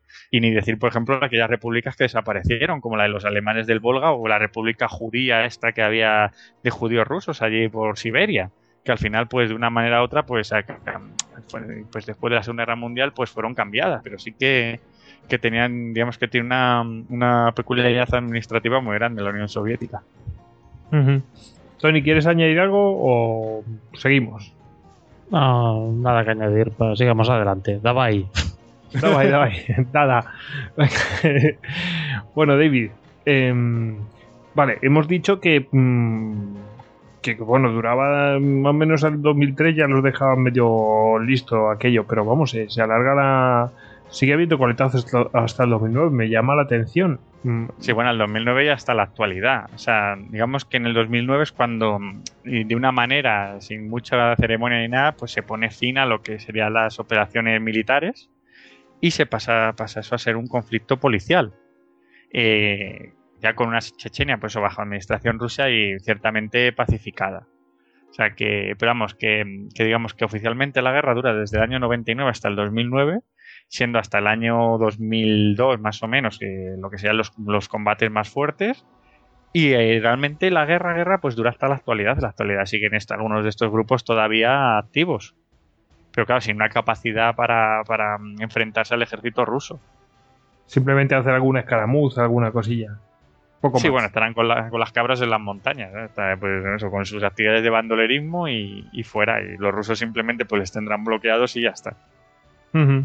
Bueno, y ahora vamos a ver un poco lo que, ha- lo que pasó en la propia Chechenia y la lucha de poder que, que hubo eh, en este tiempo eh, interna, ¿no? De, los grupos y chechenos y vamos a ver aquí las distintas familias y cómo las llamé clanes, ¿no? Les podríamos llamar. Vamos a ver a los Kadyrov eh, contra otros más y bueno, vamos a verlo. Nos lo trae Tony. Podemos empezar que la el primer presidente checheno bajo la, protección de Putin era Ahmad Kadyrov, que en su momento había sido un imán checheno favorable al gobierno de Mashadov. Pasa que, bueno, cuando ya se ve en la encrucijada de o aliarse con los con los integristas islámicos o unirse al gobierno federal ruso, pues opta por unirse a los rusos con todo su clan. Y bueno, Kadyrov, eh, Ahmad Kadyrov también tenía dos hijos, eh, Zulim Khan y Ramzan, del cual hablaremos un poco más tarde. Y él en principio, bueno, consigue el nombramiento de presidente de Chechenia y va aguantando, aguantando, sobrevive a 12 intentos de asesinato pero bueno, como siempre la superstición, pues ya le llegó su día. Y su día llegó una operación terrorista eh, muy bien organizada, hay que decirlo, por parte de los chechenos, que, en la cual se integró un equipo de unas 40 personas, que incluían planificadores, fabricantes de bombas y los topos infiltrados en el gobierno checheno eh, por parte de los insurgentes. Todo este equipo reportando directamente pues, al señor de la guerra, Shamil Basayev. Estamos en 2004, completamente finales de marzo, y a este equipo que está planeando el asesinato de Ahmad Kadyrov, también interesaba quitarse de encima una figura importante de un gobierno, digamos, prooccidental. Les llega la noticia eh, que el de la Guardia Presidencial chechena está reclutando nuevos miembros. Como la mayor parte del personal está en operaciones de contrainsurgencia en las montañas, buscaban gente para poder estar en Grozny eh, protegiendo al presidente. Entonces parece ser que ya tenían en, en, esa guardia presidencial a uno de los suyos, a un oficial de rango medio llamado Wushi, que se cuidó que entraran en la guardia algunos conspiradores. Hay que decir que, bueno, Ramzan Kadyrov, que era en ese momento el comandante de la guardia, lo que he dicho, estaba allí en misiones de combate, no pudo controlar demasiado los antecedentes de la gente que se había listado, con lo cual pues, esto facilitó bastante la faena a los conspiradores.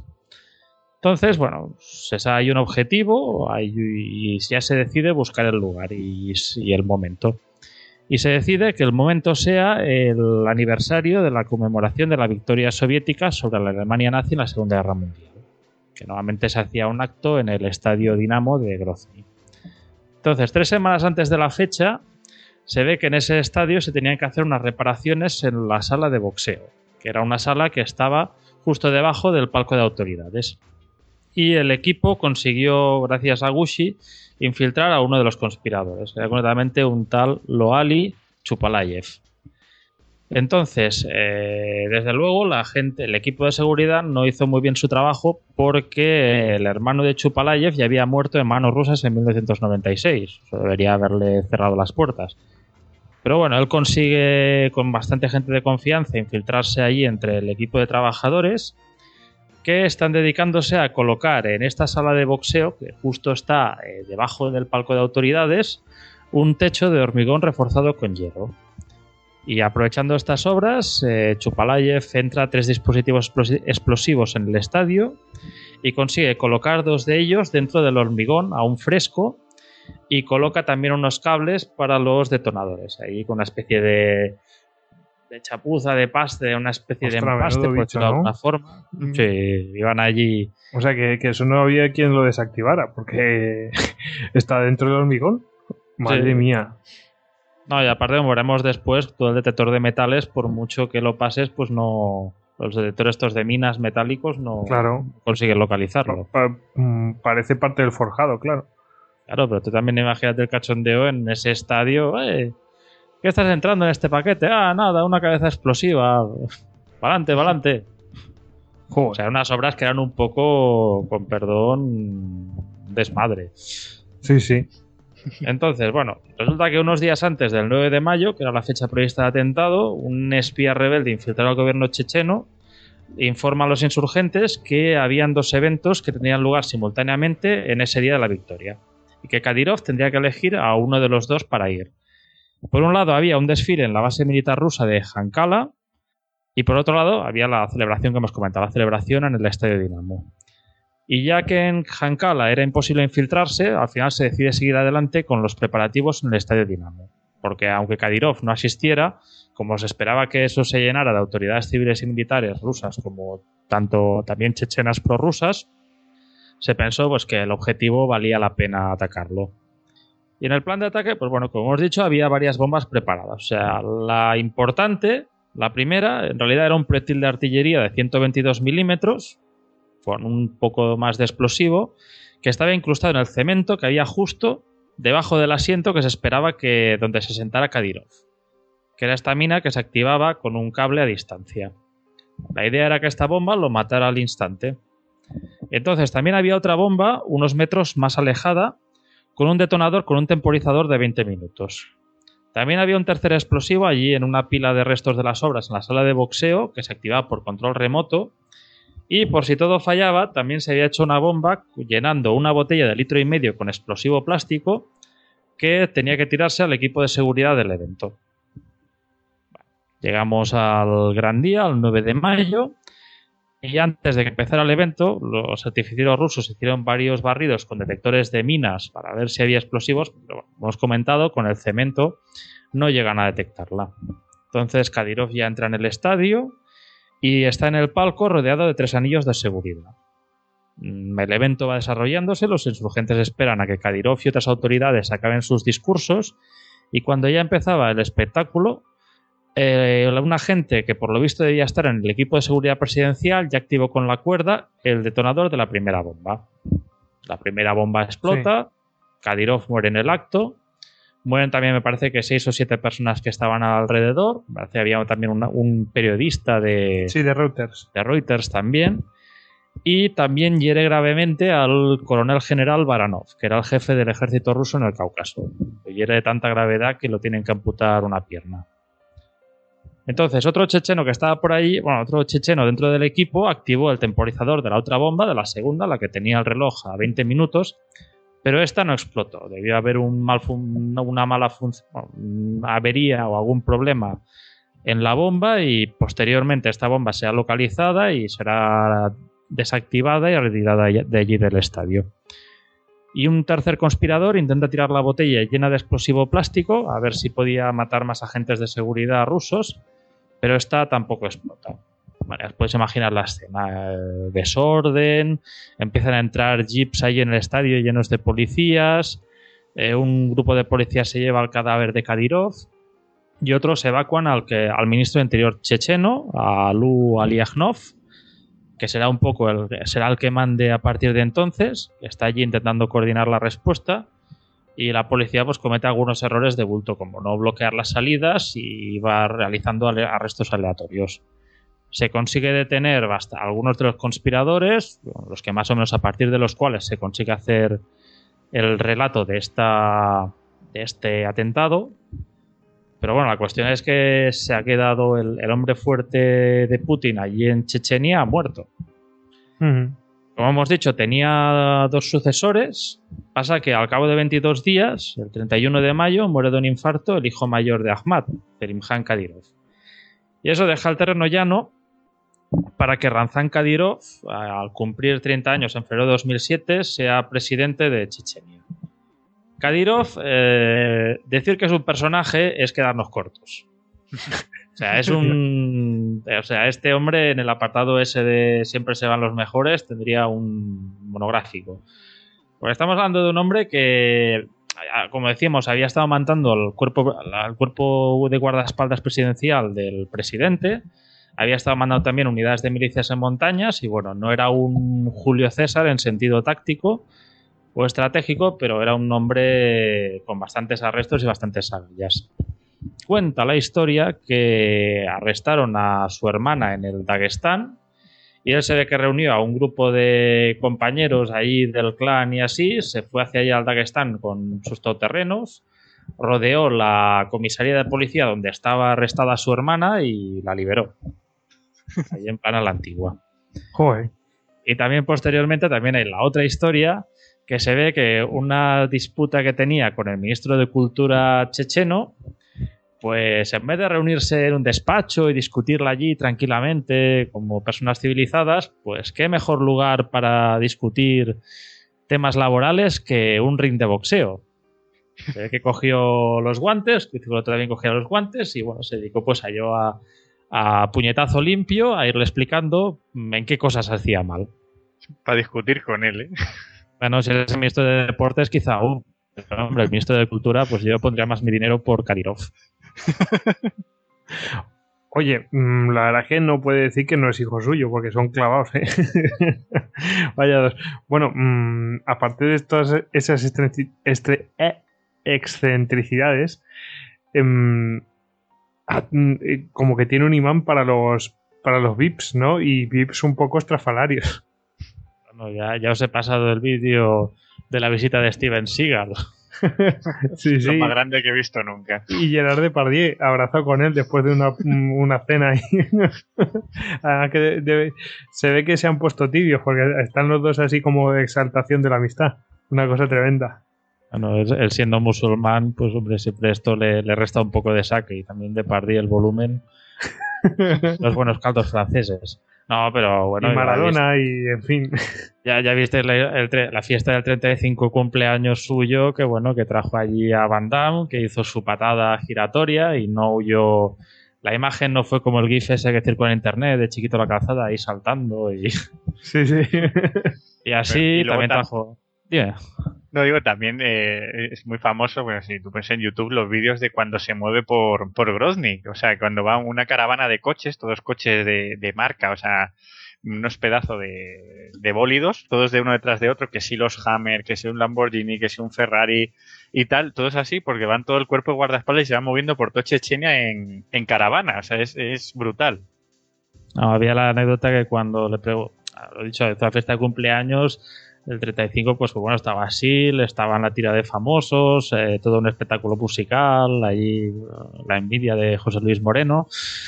Y cuando le preguntaron dónde había salido la pasta para pagar todo eso, primer momento dijo, no lo sé, se puso a reír un poco y después dijo, no, esto, esto me lo ha dado Alá.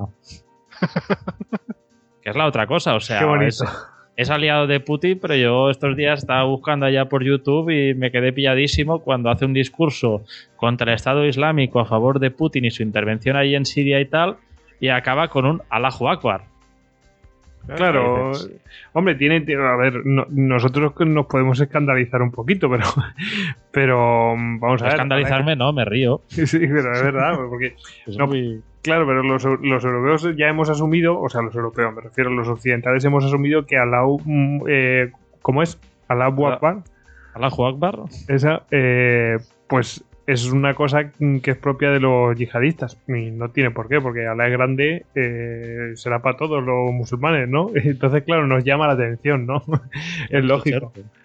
Y, y claro, mm, oye, pues, oye, es de loar que un musulmán pues eh, pues hable en contra de esta gente y, y saque la cara, ¿no? Que no es poco, no, no son muchos los que hacen eso, pero bueno. Hombre, Por- pero mira, hablando un poco off topic, perdona Goyo, en el mundo musulmán eh, Rusia tiene muchísimos aliados, pero muchísimos. O sea, estamos viendo, o sea, por ejemplo, Irán ha sido desde hace mucho tiempo su aliado. El chismo en Rusia tiene, o sea, siempre han estado de la mano. Y en el Cáucaso, pues eso, como hemos visto, Chechenia en un, en un momento estuvo estuvo eso enfrentada, pero en cuanto apareció el yihadismo y, y el extremismo, eh, bastante se empezaron a mirar a los rusos como sus aliados. O sea que, digamos que este mundo ortodoxo, heredero de, de la antigua Bizancia, está mucho tiempo en contacto con el Islam y sí que tiene bastantes lazos de, Mm. de alianza y de, y de colaboración política. Y sobre todo que, vamos, que ahora como ya no son Unión Soviética, pues esa cosa del ateísmo, pues, pues ya no echa para atrás, porque como ya se supone que eso no, pues eh, ya no hay excusa sí. para juntarse con Rusia. ¿Y qué sería un, un yihadista sin su AK-47? Eh, en fin. Bueno, Bueno, pues, di- Vamos dime. a hablar de Ramzan Kadyrov y de su, Venga. su ascensión al poder. Bueno, hay que decir que hay las diferentes luchas entre los clanes chechenos también vienen apoyadas por los diferentes servicios ministeriales rusos. O sea, en este caso Kadyrov contaba con el apoyo del MVD, del Ministerio de Interior.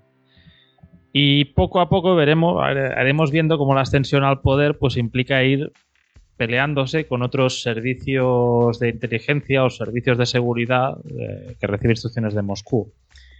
Y el primero, ya un poco, poco después de la muerte de Ahmad Kadyrov, el primero que, contra el que, digamos, lucha, es eh, con un señor de la guerra llamado Movladi Baseirov.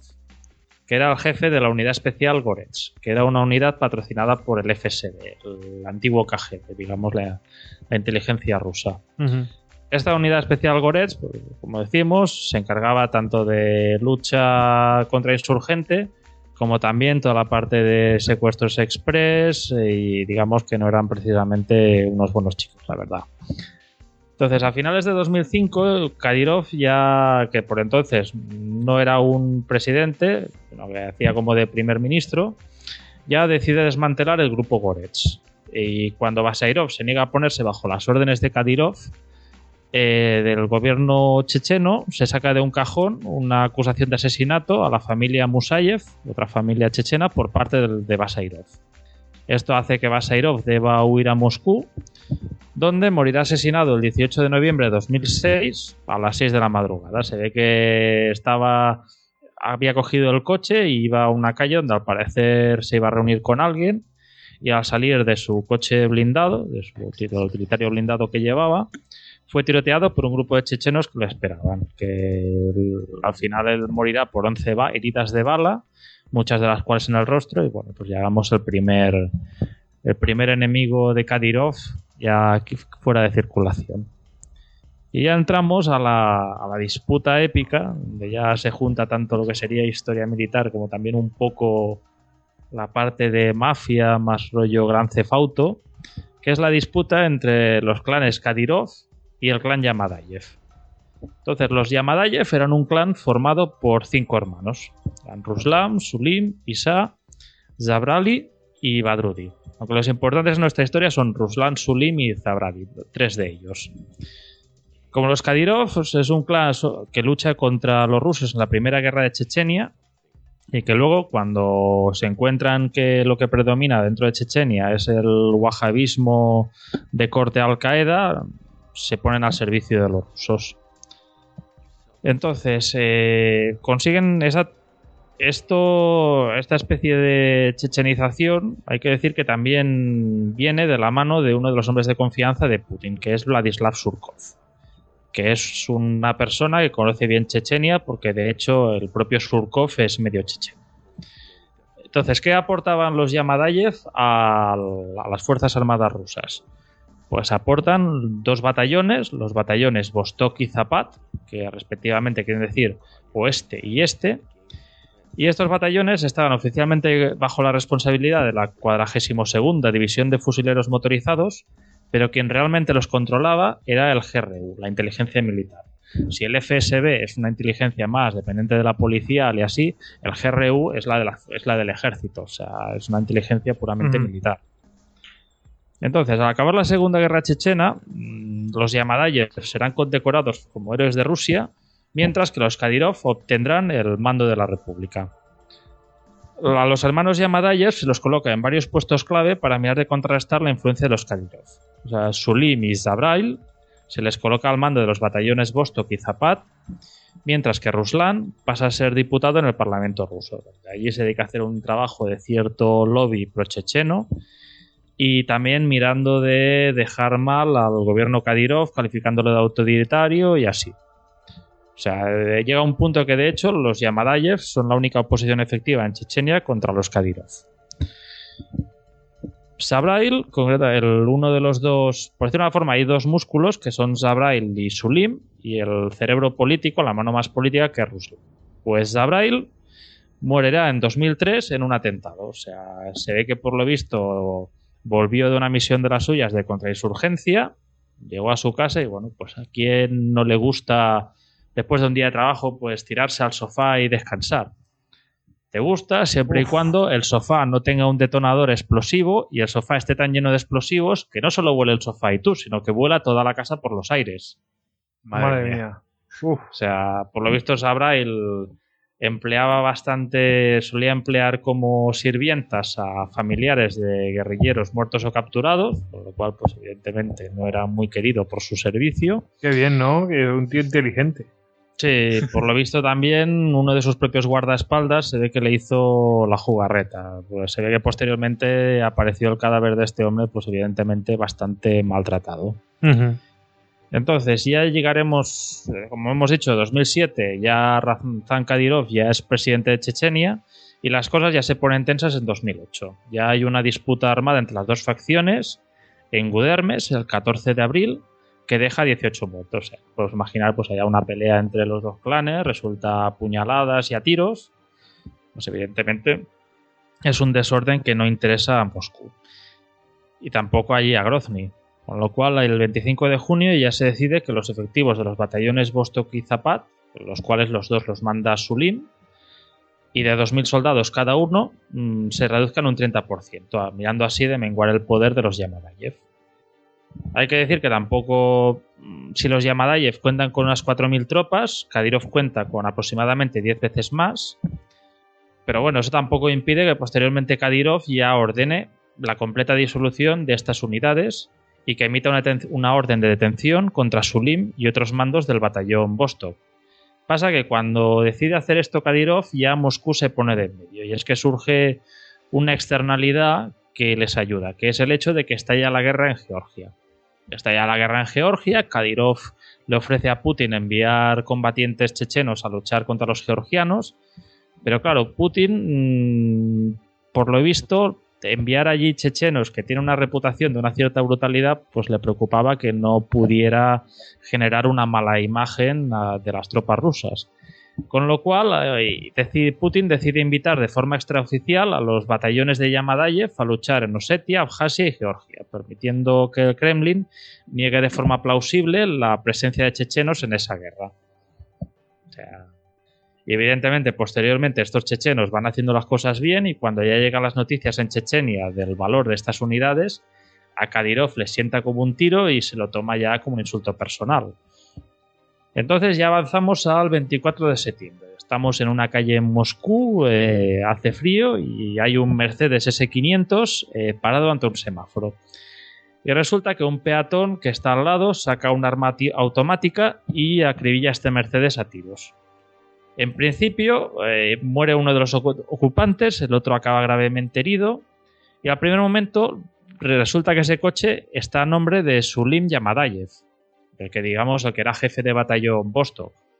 Pero resulta que el que muere no es Sulim, sino que es Ruslan, el hermano que era más político, el hermano que estaba ahí en la Duma haciendo una presión más política. Iba con un antiguo jefe militar del Cáucaso, el coronel general Sergei Kizyun, que acaba herido grave, y por lo visto ambos iban eh, camino de una reunión con el entonces presidente de Rusia, Dmitry Medvedev. Esto sí, porque recordemos que ocho años estuvo Putin y tuvo que, que no podía perpetuarse según dice la Constitución y entonces Medvedev eh, mm, pues se presentó, fue presidente de Rusia y de primer ministro iba Vladimir Putin.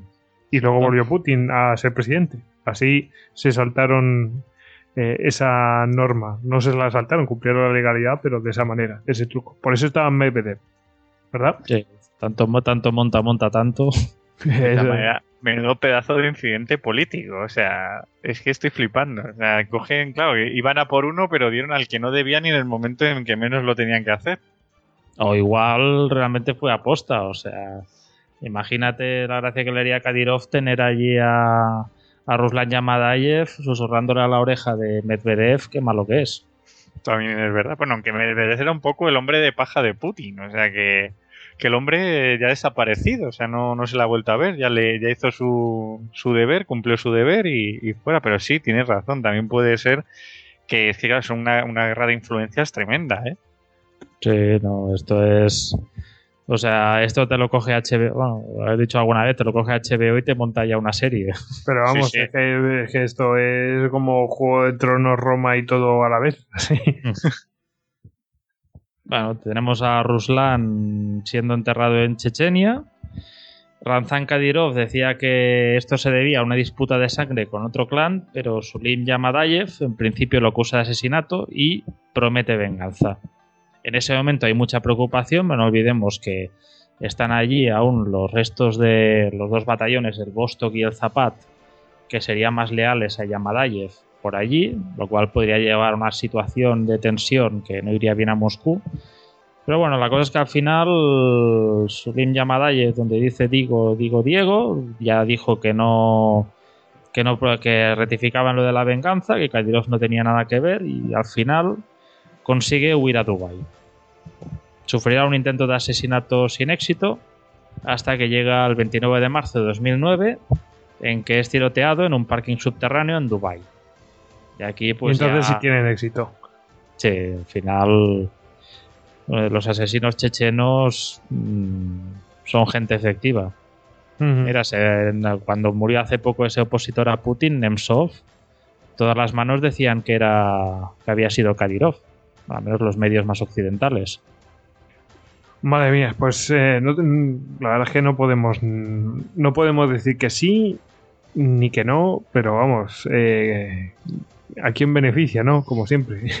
De todas maneras es curiosa la tradición de, de venganza chechenia, porque cuando, cuando mataron al, al padre de, de Kadyrov, lo que hizo el hijo fue por, eh, por esta tradición, o sea, movilizó al clan y, y es que arrasaron a los, a los, a los insurgentes. O sea, es como para ellos es un, un leitmotiv muy potente, o sea, lo de la venganza entre clanes, o sea, si un clan te ofende y pues tienes que, que vengar a- al caído es una cosa bastante importante. A ver si no sueltan las cosas allá a la brava y se lo piensan dos veces antes de decir algo. Joder. A ver, si tus palabras se van a medir ahí con sangre, pues evidentemente no las vas a gastar tan libremente. Sí, sí. Sí, sí, sí. Mm, Bueno, no sé si podemos hablar de las consecuencias, ¿os parece? Y ver qué, qué es lo que ha continuado hasta hoy, aparte de esas actividades de balondolerismo de esos, de esos grupos ahí aislados, pero, pero tiene bastante conexión con lo que está sucediendo ahora, porque claro, por un lado, a Rusia ya mm, como que se la vio aliada de contra el yihadismo, ¿no? Después de todo esto. Entonces, mm, ya no era tan enemigo. Y ahora, bueno, como, como se puso un poco gallito, de repente eh, se la vio como un enemigo y ahora vuelve a ser amigos. En fin, es una cosa curiosa. Bueno, ¿qué consecuencias ha tenido David? Bueno, pues consecuencias a muchos niveles. Hablábamos de la propia Rusia, que, que la, guerra de Chechenia, pues eso, que se considera la guerra de Putin, la guerra en que Rusia vuelva a resurgir como, como una gran superpotencia, como, como un país que no va a permitir que nadie discuta su soberanía. Y aparte, pues abre y da mucha confianza al gobierno ruso a la hora de actuar en, en, otra- en, esa- en otras zonas de influencia. Porque, bueno, eh, tenemos aquí el conflicto de Chechenia como el más famoso del, del Cáucaso, pero hemos hablado también eh, de la invasión de, de Georgia en 2008, o sea, en la, por las repúblicas de Osetia del Sur y de Abjasia, que realmente son, digamos que son pequeños territorios de Georgia que ellas mismas pues han decidido independizarse de Georgia. Nadie en el mundo obviamente lo, lo reconoce, pero como tienen mucha población rusa y a Rusia le interesa, pues Rusia sí la reconoce. Entonces son, digamos, son regiones de, de Georgia tuteladas por Rusia.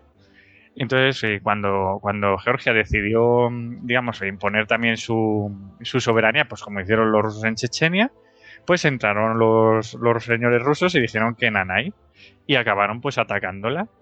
O sea, que, que eso sí que dio confianza a los rusos pues para, para un poco eh, imponer su criterio. De hecho, es muy curioso esta guerra porque, porque nos encontramos con los rusos entrando en la ciudad de Gori. Gori es la ciudad donde nació Stalin. O sea, nos encontramos eh, combates alrededor de la dacha natal de Stalin. O sea, que, que para- es lo que acabó Rusia en esos momentos. Donde nació Pepe Stalin, Exactamente. también conocido como el Sergio Ramos de, de principio de siglo. Sí, bueno, que, que- que por cierto también aquí era caucásico, o sea, georgiano caucásico. o sea, sí, sí. Que, que nada, como, así como curiosidad. Y claro, también pues nos encontramos eso, a, a Rusia ejerciendo pues esa influencia que como heredera de, de la Unión Soviética y que también vemos, por ejemplo, ahora en, en Siria. En Siria, en la ciudad de Tarsus, tenía la única, digamos que la única base que le quedó de la extinta Unión Soviética fuera de territorio, de- del antiguo territorio de la URSS. Y ahora nos encontramos pues defendiendo a Isoria de influencia y al, y al gobierno pues que al que es afín, al gobierno de Al-Assad. O sea que, Ujú. que digamos que, que empezó con su, con su política intervencionista, que, que, que antes pues no más em- estaba más ocupada de sus asuntos internos.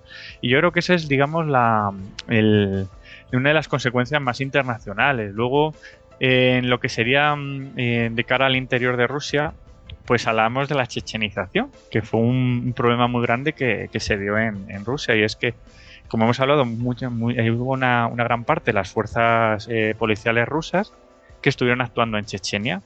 ¿Qué pasa en Chechenia? En Chechenia había un problema muy grande, es que había un apagón informativo tremendo. O sea, si, por ejemplo, nosotros estamos acostumbrados en Occidente a recibir información de todos los conflictos.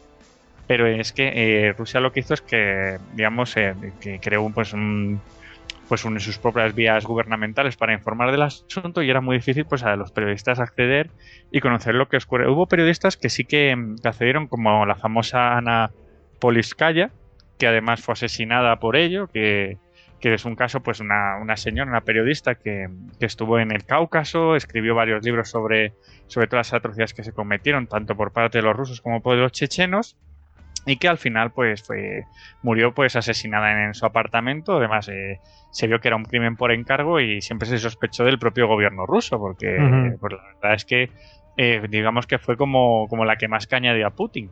Mm, de y... hecho, se supone que ella, mm, se supone, pero claro, no han salido las pruebas, que ella tenía información de, del explosivo que se había utilizado y, y, vamos, el track no de ese explosivo y que provenía de los servicios rusos.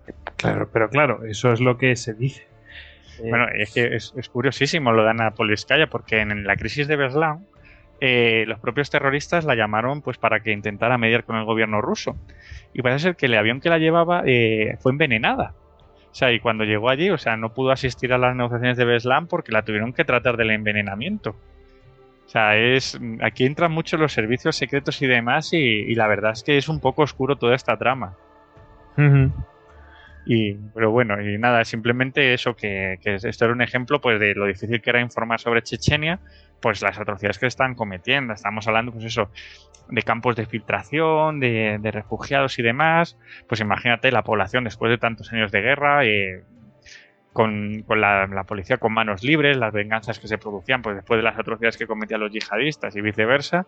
Pues claro, todo esto lo que hizo es que la policía en Rusia pues se viera con las manos libres y cuando estos policías llegaban a, a otras ciudades, pues eh, parece ser que también la ejercían. Entonces se dieron problemas de violencia policial muy grandes. Que, Rusia sí que ahí tuvo bastantes, bastantes problemas y claro, nosotros desde el punto de vista occidental nos parece tremendo, pero incluso en lo que es Rusia, porque estamos, hablando que Rusia es un país de la URSS y la URSS dentro de lo que cabe eh, nos puede parecer un poco así más oriental, más con esas costumbres un poco más oscas, pero sí que era un país bastante ordenado y no se permitían esas cosas. O sea, que, sí que fue un, digamos, que, de cara a lo que es la sociedad rusa, pues fue bastante impactante. Tony. A ver, eh, sí que había cierto cierto desorden en las agencias y así, pero bueno, siempre podemos decir que el problema se debe a que habían muchas agencias, es decir, estaba por un lado Interior, el MVD, por otro lado estaba el FSB, Servicio de Seguridad Federal, que sería más Servicio de Inteligencia, estaba el GRU, parte militar, y puede parecer porque, bueno, eso era una olla de grillos y era un desorden, pero eh, siempre había sido así, o sea, había en la época de la URSS ya habían varios servicios compitiendo en las mismas áreas y a, más que nada para así asegurarse de que siempre había algún vencedor o alguien al que poder echarle el reproche. Bueno, y no solamente eso. Antes sea, vemos que los servicios, um, pues habrá habido varios y funcionando y a lo mejor pues no ordenadamente como se debiera, pero bueno, también era una guerra sin cuartel, es decir, porque los, los rebeldes chechenos por, en, en, un momento dado es que llegaron a utilizar hasta ya hemos visto estas dos estos dos casos que, les importa tres pitos lo que pase. Si tienen que secuestrar a 1500 niños secuestran a 1500 niños un teatro entero pues lo secuestran. Eh, pero con viudas negras me refiero con gente que se va a inmolar y cosas de estas. Y si tienen que utilizar contra los soldados rusos eh, balas boom boom de estas no pues pues se, se, utilizan, ¿no? De las, ¿Cómo era? ¿Bum Bum o Dun Dun? Dun Dun. Dun, dun. dun que, vamos, eh, que es, eh, tiene su tradición en Sudáfrica, ¿no? Que se dan balas que lo que hacían era. Mm, les hacían una muesca en la punta y cuando entraba en el cuerpo, pues reventaba aquello. Eh, reventaba el cuerpo, vamos. Eh, y lo utilizaban, vamos, valía todo para aterrorizar al soldado ruso, ¿no? Eh, o sea, que era una guerra sin cuartel, sin piedad, sin ningún. O sea, que nos puede parecer bárbaro por parte de los rusos que utilizaban ciertos métodos, pero es que vamos a ver con quién se están enfrentando, que hasta los propios eh, rebeldes chechenos, algunos se pasaron de bando, porque es que veían lo que estaban haciendo los otros. Es que luego también que los rusos, por ejemplo, eh, hay un momento en que, claro, también son bastante expeditivos. Cuando asaltan las aldeas, eh, una aldea chechena, pues el asalto típico, pues con los, los BMR y demás, que son estos vehículos de, de ocho ruedas, o los, BMP, que son los de Oruga, pues lo que hacían era con los cañones de 30 milímetros, eh, el, vamos, desmontar las casas con las familias dentro. O sea, es que eran unas barbaridades brutales. O sea, no era una guerra sin cuartel, una guerra sucia y y horrible. O sea, la población chechena sufrió muchísimo, pero además por ambos bandos. Y aquí que, bueno, también la organización chechena, digamos, de clanes, pues tú dependiendo del clan que te toque, si tu jefe de clan decidía pues unirse a los rusos, pues tú te ibas a luchar con los rusos. Es que era así. Vaya panorama, madre mía. Bueno, y antes de irnos, yo creo que, mmm, por supuesto, como es normal en Histocast, pues vamos a tener bibliografía, ¿no? En la cual, pues, eh, no es tanto que la hayamos utilizado nosotros, sino que, pues, sirve para ampliar, ¿no? Conocimiento y adentrarse más en el tema, porque ya sabemos que estos temas siempre como que te enganchan, ¿no? Y queremos saber más de ellos porque es un mundo en sí. Mm, bueno, a ver, ¿qué tenemos? Eh, Tony, tú habías traído un, un, libro, ¿no? De un ilustre. Bueno, ya para, para Ilustrísimo. Empezar, para empezar, que mejor que, que, un clásico como Hachi Murat de León Tolstoy. Es un libro, no es Guerra y Paz, para que no os asustéis, es mucho más corto que Guerra y Paz, quizás una décima parte de Guerra y Paz. Y es una historia muy interesante, o sea, yo me la leí muy rápido, para preparar este Istocast, me dio la oportunidad de poderlo leer y me ilustró mucho sobre cómo son estos clanes, que posteriormente después vuelves a mirar la historia en el siglo XXI y no ves tanta diferencia. Bueno, intentan mantener sus tradiciones, ¿no? Es lógico. Bueno, y tenemos otro, otro ilustre, ¿no? De Dostés como segundo título. Sí, para, para ilustrar un poco lo que todo el sistema de la de, de Dovshina y cómo se maltrataba a los reclutas en el, en el, ejército ruso, que no dejaba de ser la continuación del ejército soviético. He sacado aquí de, de Víctor Suvorov el Inside the Soviet Army, que hay una versión en inglés eh, disponible gratuita en internet. O sea que lo podemos. Uh, sí, y bueno, vamos a poner el enlace, que lo, lo estoy viendo aquí delante mío. Eh, hay diferentes capítulos y tiene yo lo leí y venías de ver un ejército soviético de un prisma y después lo veías de uno bastante diferente y muy, muy, muy curioso. Uh -huh. También traes uno mmm, de Jonathan Little. ¿Qué, qué, ¿qué nos cuenta este hombre? Bueno, Jonathan Little, que era más, más conocido, pasó, bueno, se destaca sobre todo por haber ganado el premio Goncourt de literatura histórica francesa por las benévolas, que eran las memorias esas de un oficial de las SS en el genocidio, pues eh, él estuvo de voluntario durante un tiempo allí en Chechenia y en un libro que escribió, concretamente Chechenia año 3, que me lo recomendó mi referente de Twitter sobre temas del Cáucaso, que es una periodista llamada Marta Ter, en Twitter arroba marta-ter, eh, me recomendó este y también me recomendó otro que se titula El juramento, un cirujano bajo el fuego de Chechenia de Hassan Bayev. Que como el propio nombre indica, pues bueno, las historias, las duras historias de un médico en Chechenia durante las dos guerras que hubo allí. Uh -huh. Joder, la verdad es que habrá visto de todo. Uf, no, debe ser eh, tremendas y escalofriantes. Oh, y del de Little es para preguntarte qué parte de las benévolas de toda esa imagen de, del mal descarnado así en pleno holocausto pudo ver sumergiéndose en la brutalidad que vio allí en Chechenia. Pues fíjate. Hay un mundo salvaje ahí fuera. Bueno, y tenemos aquí la guerra más cruel, ¿no? Que ya la había mencionado David eh, al principio del programa.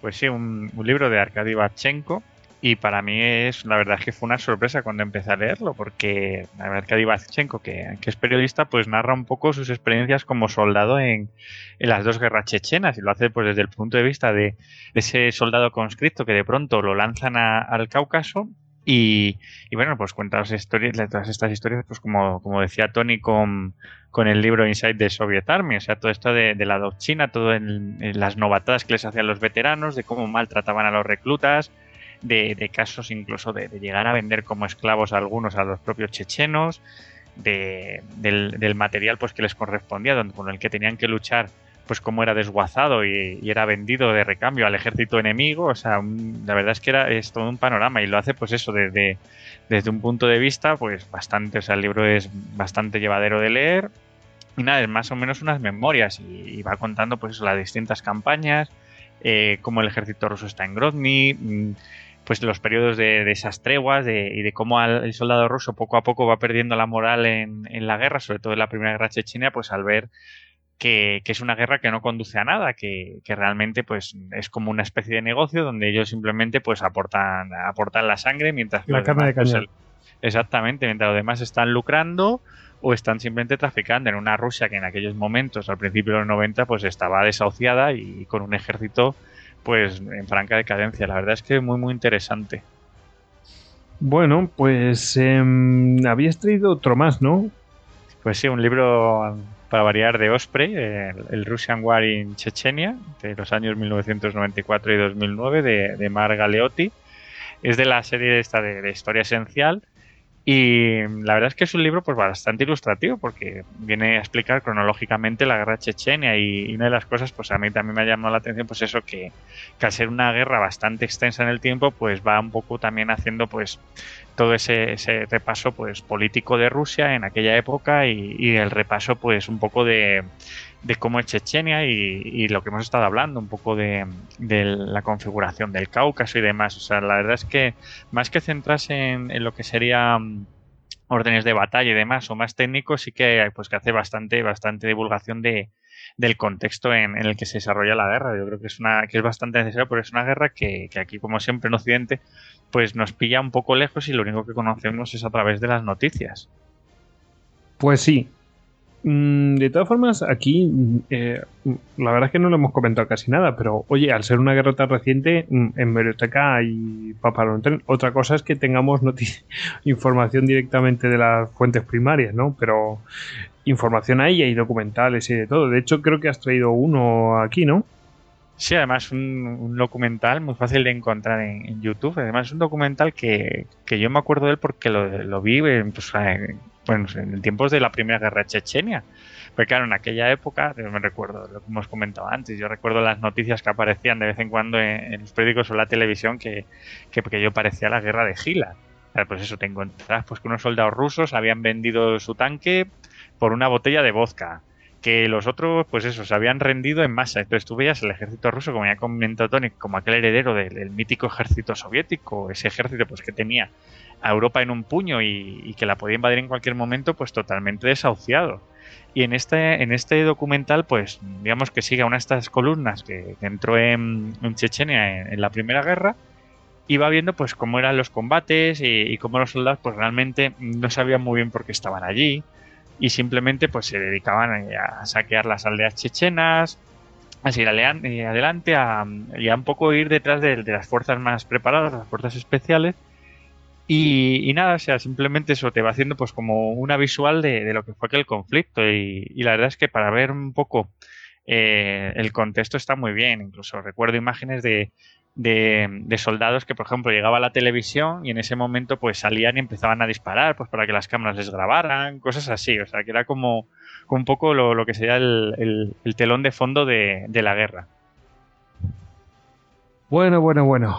¿Tenemos alguna película aquí, no, eh, Tony? Sí, había optado por una película de cine bélico ruso que en el idioma ruso, y me disculparéis que el mío no es muy bueno, se titula Grozovie Borota. Que en inglés se traduce como Stormgate, como la puerta de la tormenta. Que, es, a ver, es de, estas, si no recuerdo mal, relata la batalla de la cota 776 Correcto, donde un grupo de mm, paracaidistas quedaron allí copados por, por eh, luchadores chechenos y yihadistas extranjeros y bueno, pues resistieron, resistieron allí hasta que quedaron cuatro gatos. Y esto, pues bueno, si veis, es muy parecido, me recuerda mucho a otra película rusa de un argumento más o menos parecido, cambiando chechenos por afganos, que es la novena compañía, la Rota 9. Pero bueno, no estaba de más recomendar también algo, algo de cine. Pues sí, la verdad es que sí. Mm, incluso tenemos videojuegos, ¿no, Tony? Bueno, yo que he encontrado es un clásico, el Steel Panthers Main Battle Tanks, o sea, adaptación al sistema moderno del Steel Panthers de la Segunda Guerra Mundial, que está lo puedes comprar tanto en CD como también tienes versiones gratuitas en descarga. En Steam, ¿no? O alguno de estos. No, no, o sea, si buscas allá, si pones en Google Steel Panthers MBT, la de Main Battle Tank, te pasa un enlace a la propia a Games, al, al desarrollador del juego, donde te lo puedes descargar gratuitamente. A ver, es un juego de una estética noventera, o sea, juego por turnos, en hexágonos. O sea, no esperes ahí unas animaciones en plan Total War o así. No, es no. Muy clasiquillo, pero bueno, lo Maravilloso. Lo clásico. Y había un escenario que era el Death of the Makeup, que era la, la Tú llevabas la columna rusa de la división Maikop, del batallón Maikop, y los chechenos te emboscaban y búscate la vida. Y era pues. No era. Si buscas a eso jugar para distraerte y tal, pues hombre, si te implicabas y te ponías allí a empatizar con los rusos y tal, se sufría, se sufría. Pobres rusos. No, yo me acuerdo, estaba la agonía. ¡Ah, como un tanque! ¡Hostia, otra vez! ¿Cómo abro esto? O sea, a ti no te pasa como cuando llegaba mi hermana y me decía, ya está jugando a las celdas esas. no, pero ostras, vuelves ahí de un día de trabajo allí, complicado tal, después la batalla dices, no sé, yo soy masoquista o qué. A sufrir, no sé, a vivir emociones fuertes, tío. Más. en fin. Bueno, es que, hay trabajos y trabajos, ¿eh? hay trabajos que a lo mejor es poner un ladrillo encima de otro y a lo mejor no tiene ninguna emoción, no sé, o, o mm, atornillar cosas, no sé. Mm, quiero decir que hay que desfogarse de vez en cuando. Y a lo mejor ahí era tu válvula de escape, quién sabe, no sé. En fin. Bueno, mm, nos ha quedado por eh, decir que, bueno, por ejemplo, Ana Politoskaya tiene, pues, tiene obra escrita sobre Chechenia y bueno, pues eh, decir que está al alcance de todo el mundo, ¿no? O sea que, que bueno, mmm, que tenéis su obra ahí y, y, bueno, yo creo que hemos llegado ya al final, ¿no? ¿Qué nos queda? No nos queda nada. Ya está. Lo hemos acabado. A empezar el turno de, de agradecimientos, saludos y tal. Sí, pues, pues, sí podemos. Eh. Oye, pues sí, si, si quieres. Antes has mencionado a una compañera, ¿no? No sé, enviar el saludo, yo lo digo, yo tengo mis. Los, los twitters que yo llamo yo mis referentes sobre temas determinados. Por ejemplo, para tema tercios tengo a Hugo Cañete y a Mestre Claramun y para tema de Cáucaso pues en arroba marta-ter pues me ha pasado bastantes enlazos muy interesantes y bueno pues de bien nacido ser agradecido y, y desde aquí le envío mi, mis humilde, mi humilde gracias. Yo voy a agradecer a los compañeros de Diógenes Digital que nos han eh, nos han regalado unos unas promos que, que están muy bien, unas cuñitas eh, la verdad es que me he unas risas escuchándolas. En fin, como ya habréis podido escuchar desde el, desde el Tercios en el Mediterráneo. Eh, ¿Tú, David, a quién agradeces? A a Vladimir Vladimirovich. Sí, a Vladimir por darme, por darme tantos temas de conversación. ¿no? Hombre, yo hombre, agradezco a todo el mundo y todo el mundo, por ejemplo, en Twitter que me aporta muchísimo. Lo que pasa es que yo soy un vago y casi nunca contesto y eso, pero bueno, que sí que leo las cosas. bueno, ya que. Ya, y bueno, sí, y, a todo el mundo decir que, que, la mejor manera de acabar este podcast es coger el YouTube y buscar una buena danza chechena de guerra y bailarla, porque es lo más divertido que hay. Sí, hombre, y buscar de danza chechena Steven Seagal. bueno, Steven Seagal Kadirov. Igual por eso no te sale, pero yo pongo la búsqueda esta y ¡pam! sale el primero. Sí. Y ahí veréis a Steven Seagal que tiene lo que ahora se dice el swag. El swag y el flow. Madre mía. Y bueno, si me permitís un saludillo, un amigo el otro día me recomendó un podcast de la Biblioteca Perdida y qué gracia me hizo cuando el primer podcast que escucha de Biblioteca Perdida, pues nos envía Goico Uría un saludo a Istocas. bueno, cierto, pues, ilusión también devolverlo, porque quedó en plan, te hace gracia el podcast ahí que te recomienda un amigo y que te hacía una mención a Istocas y dices, oh, it's, magic. Sí, le, mandamos el saludo por Twitter, pero no es lo mismo, así que aprovechamos. Muy bien, Tony, ahí, ahí te he visto.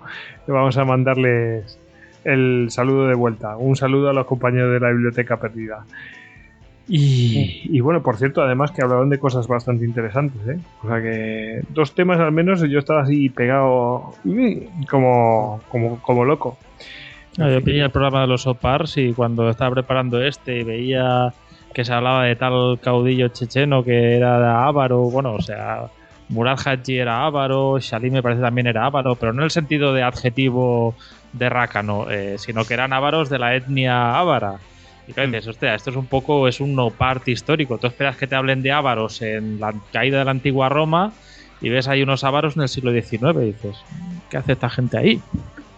Refugios en el Cáucaso, que, que ahí caben todos. Eh, ahí ese pequeño, en esa pequeña cápsula del tiempo que hay ahí perdida. Bueno, chicos, pues nada, hemos llegado al final, así que pues toca despedir a Tony, arroba Lord Cinencester en Twitter. Tony, buenas noches Bonito. Y muchas gracias por traernos todas estas historias de, de los chechenos antes de, de lo que es más conocido y, y de esas rencillas que se traen ahora, macho, que es tremendo. Eh, lo resuelven un poco al estilo Chicago en los años 20. En fin. Em, bueno, también despedimos a David, arroba David Nagan en Twitter. David, contesta en Twitter, hombre. Sí, sí, la verdad es que sí, es muy vago. Yo lo miro y digo, ah, mira, me han escrito, digo, luego contesto, pero luego se olvida. Bueno, que por lo menos os lee. Eh, él hace lo posible, en fin. Eh, y el que les habla, arroba goyix barra bajas al duero, eh, pues nada, se despide de ustedes. Y además, mm, deciros que tenéis a vuestra disposición tanto la página web de Istocas, istocas.com, como las redes sociales en Twitter, Facebook, Google Plus y Pinterest. Así que, chicos, ni más ni menos que nos toca despedirnos. Así que, ¡hala! Venga, Adeu. Bye. venga, semper fidelis. Si os quiere. Dos vidania. Nada.